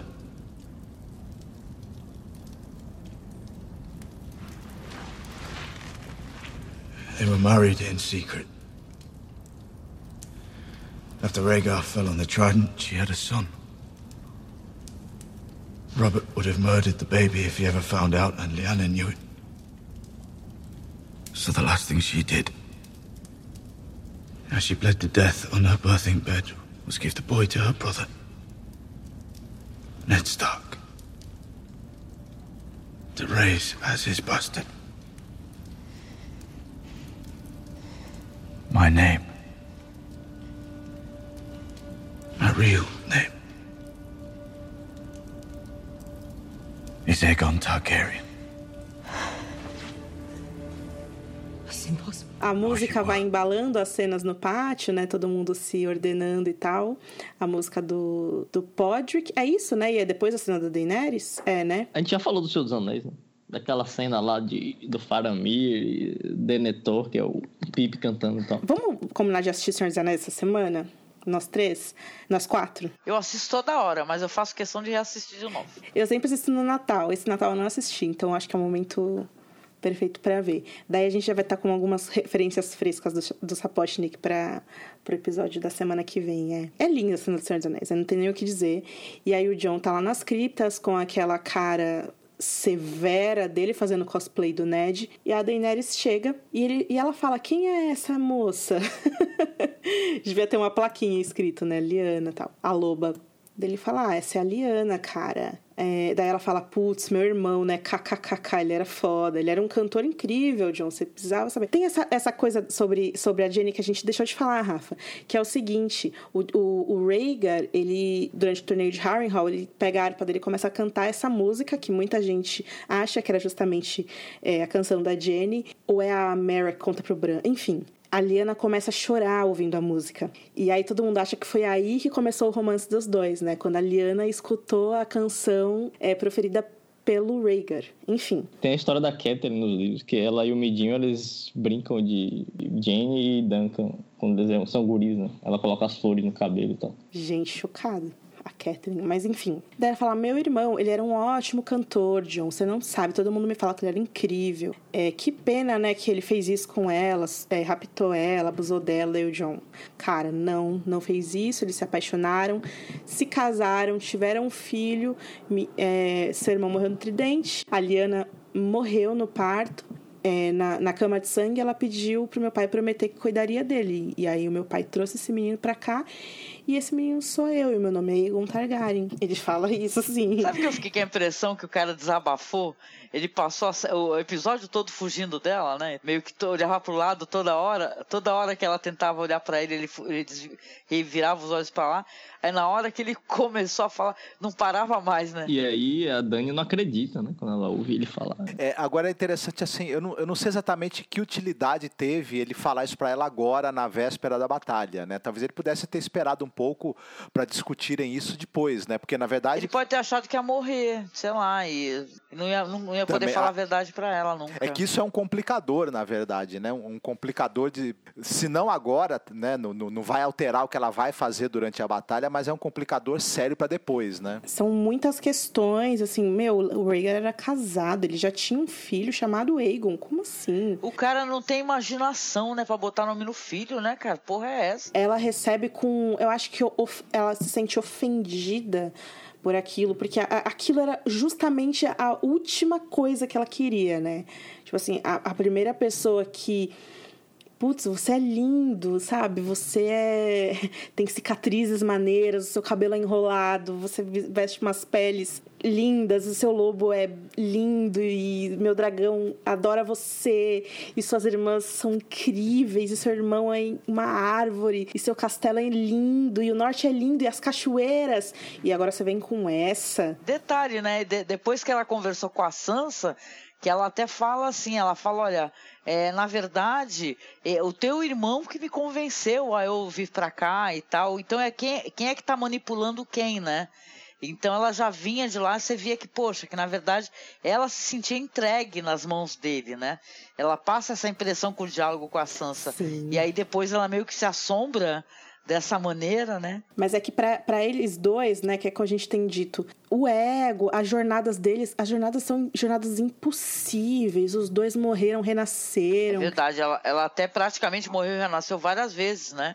Do fogo, né? Sim, e eu acho que a questão do John, que ele ia contra tudo, né? Ele morreu para falar, gente, a gente precisa se importar com as pessoas. É, essas pessoas são as vivas, e tem os monstros, são os mortos. Por isso que o pessoal não gosta do que eles chamam de John né? Porque é muita perfeição junta. Então é por isso que o pessoal fica, não consegue ter essa identificação. O pessoal brincou, se assustou com a área, mas é mais, pareceu mais compatível, né? Ele com a Ygritte, gente as pessoas entendiam as, a, que eram pessoas falhas, ele me mentindo, ele tinha né, coisas ocultas para poder se infiltrar, mas é, são personagens assim tão feitos assim para se tornar coisas eh, maravilhosas, incríveis, é, para ter o maravilhamento do público, que as pessoas não conseguem empatizar. Sim, a, a, a por exemplo, fazia pouco dele, né? A Renata Correia, que é a roteirista da Globo, ela fez uma thread muito interessante sobre isso, né? Ao mesmo tempo, a Daenerys, assim, o Dario, por exemplo, que era só sexual, ele não escondia dela. Eu gosto de você porque você é uma rainha gostosa, entendeu? Por isso eu gosto de você, sabe? É, é, os dois são too much mesmo. E a Daenerys, de olhar a criança escravizada na rua e falar, o quê? Criança escravizada na minha frente, toma aqui, sabe? E, tipo, eliminando é claro que ela não tinha como ter controle daquilo e muitas vezes, enfim, tropeçou nas coisas que ela tentou fazer, mas a, a vontade de, de, justiça, de uma vida digna para as pessoas, ambos buscam isso durante a vida deles inteira, desde que eles eram muito jovens. Não, é que nem tipo assim, o Superman tinha a Lois Lane, entendeu? Que ela tinha fragilidades dela, né? Parece pra gente compatível de certa maneira, né? Não é vai o Superman com a Fênix, saca, poderosíssima. Superman com a Mulher Maravilha, por exemplo. O, o dia que os dois tiverem uma discussão, acaba o mundo, né? Por isso que, na, na, por exemplo, esses filmes da Marvel, você não consegue fazer romance direito entre os heróis. E a, eu vou além. O que o Tolkien fez com o Aragorn e a Arwen só foi possível porque a Arwen não era uma personagem, ela é só um espectro de uma mulher, né? Intocável, inatingível. E a fragilidade estava nele, né? A, ele, ser, ele ser um homem né, é, que não aceito pelo Elrond, né? que era o pai, então a fragilidade de certa maneira estava nele, né? uhum. né? Ele buscava uma força também, encontrar o destino dele, a força dele, o lugar de, dele naquele mundo, né? Lembrando que, na verdade, ela nem é uma. É, é ela não, não aparece nos livros, né? É uma personagem de Apêndice. Ela é uma personagem do filme, né? É, mas, mas é muito diferente o que o Martin faz com as mulheres, né? Por isso que você ama Game of Thrones por isso. É, e aí é isso, né, gente? A gente tem essa revelação e a série termina de um jeito tão incrível, né? O Tyrion, o Tyrion olhando das ameias e aí a câmera se distancia, se distancia, ele fica só uma cabecinha pequenininha naquele castelo gigante observando. E aí do outro lado a gente vê a pata de um cavalo morto, né? Se afofando a neve e aquela fileira de White Walkers imensa, né? Que a gente não imaginava que eram tantos. É coisa que a gente está falando há anos, hein? Eu lembro da uhum. gente comentando lá, até quando comecei a fazer podcast lá no blog, falando, caraca, tem todo, tanta treta aí, o que importa realmente é a questão do, dos White Walkers, né? Finalmente demorou, mas chegou, né? Caramba. E agora, gente? Agora? Política, toda política, né? Agora Vai ser ou todo mundo junto, ou cada um por si morrem todos, né? Tem que, tem que se juntar mesmo. Que nota você dá para o episódio? Poxa, eu dou 10 mulheres sendo sagradas, é, cavalheiras maravilhosas, empoderadas e fodonas. Que foi um episódio incrível, gente. Muito bom, gostei muito. Rafa Bacelar, que nota você dá? Eu vou dar 8 Poderick cantando, porque ele canta melhor que o Ed Sheeran. E pro Fantasminha voltando, que nota vocês dão? Fantasma mil, sempre. Opa! Eu quero a Naiméria, gente, só, só pra constar. Ai, amiga, se, ela, se não tiver ela, eu vou ficar arrasada. Se, se ela aparecer, eu vou levantar aquela placa. Naiméria, você não fez mais que sua obrigação.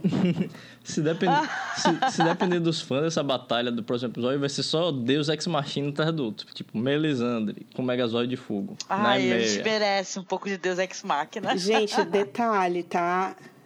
É, é uma batalha à noite. Assim. Imagina o Viserion à noite queimando. Gente, eu, eu tenho para mim que esse castelo vai ser obliterado. Ah, eu acho que o Bosque Sagrado vai pegar fogo, fogo azul, vai ser lindo. Você já pensou se a árvore coração desperta tipo um ente assim e começa a soltar seiva vermelha, assim, tipo pum, pum, pum. E vai fazer, vai haver a convenção das árvores do coração. Muito bom, eles podem formar um Né, exército pra com todas as árvores corações. Nossa, se for isso, eles vão ser muito criticados. Tipo, mano, cosplay total do Tolkien, né? Mas, Marcos Noriega, qual é a sua nota pro episódio? Eu dou oito menininhas corajosas querendo lutar para defender a sua terra. Gente, vocês perceberam a peruquinha do White Walker? Eu dou oito peruquinhas do White Walker pra esse episódio. Que, cara, é, foi um momento que eu não sentia há muito tempo com Game of Thrones, assim. As pessoas gostaram, por exemplo, muito do episódio da, da batalha da Daenerys na, na Torrente do Água Negra. Eu, pra mim, é esse episódio, sabe? Pra mim, é isso que eu gosto. O Podcasters da semana fica por aqui.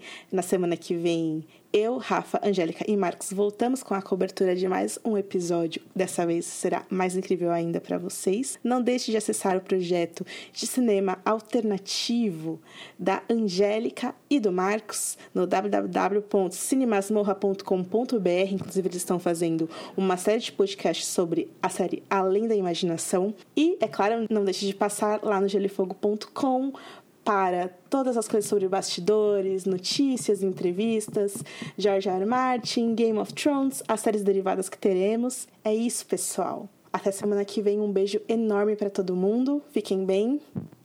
Sem spoiler de Vingadores na timeline do Twitter, né? galera? Por favor. Fiquem bem, se cuidem. Um beijo. Valeu, galera. Boa Se semana. cuidem.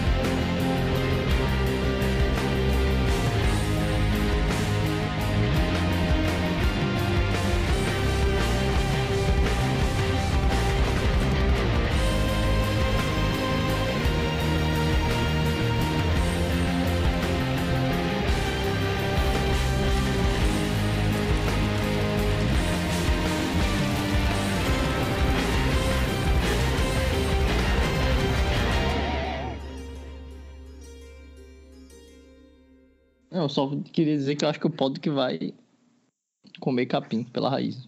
Eu acho que morre o Verme Cinzento, se eu pudesse citar uma pessoa.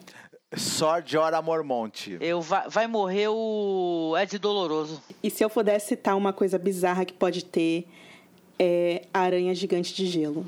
Aranha, aranha gigante? Tem uma história de aranha gigante? Ah, é verdade! Putz.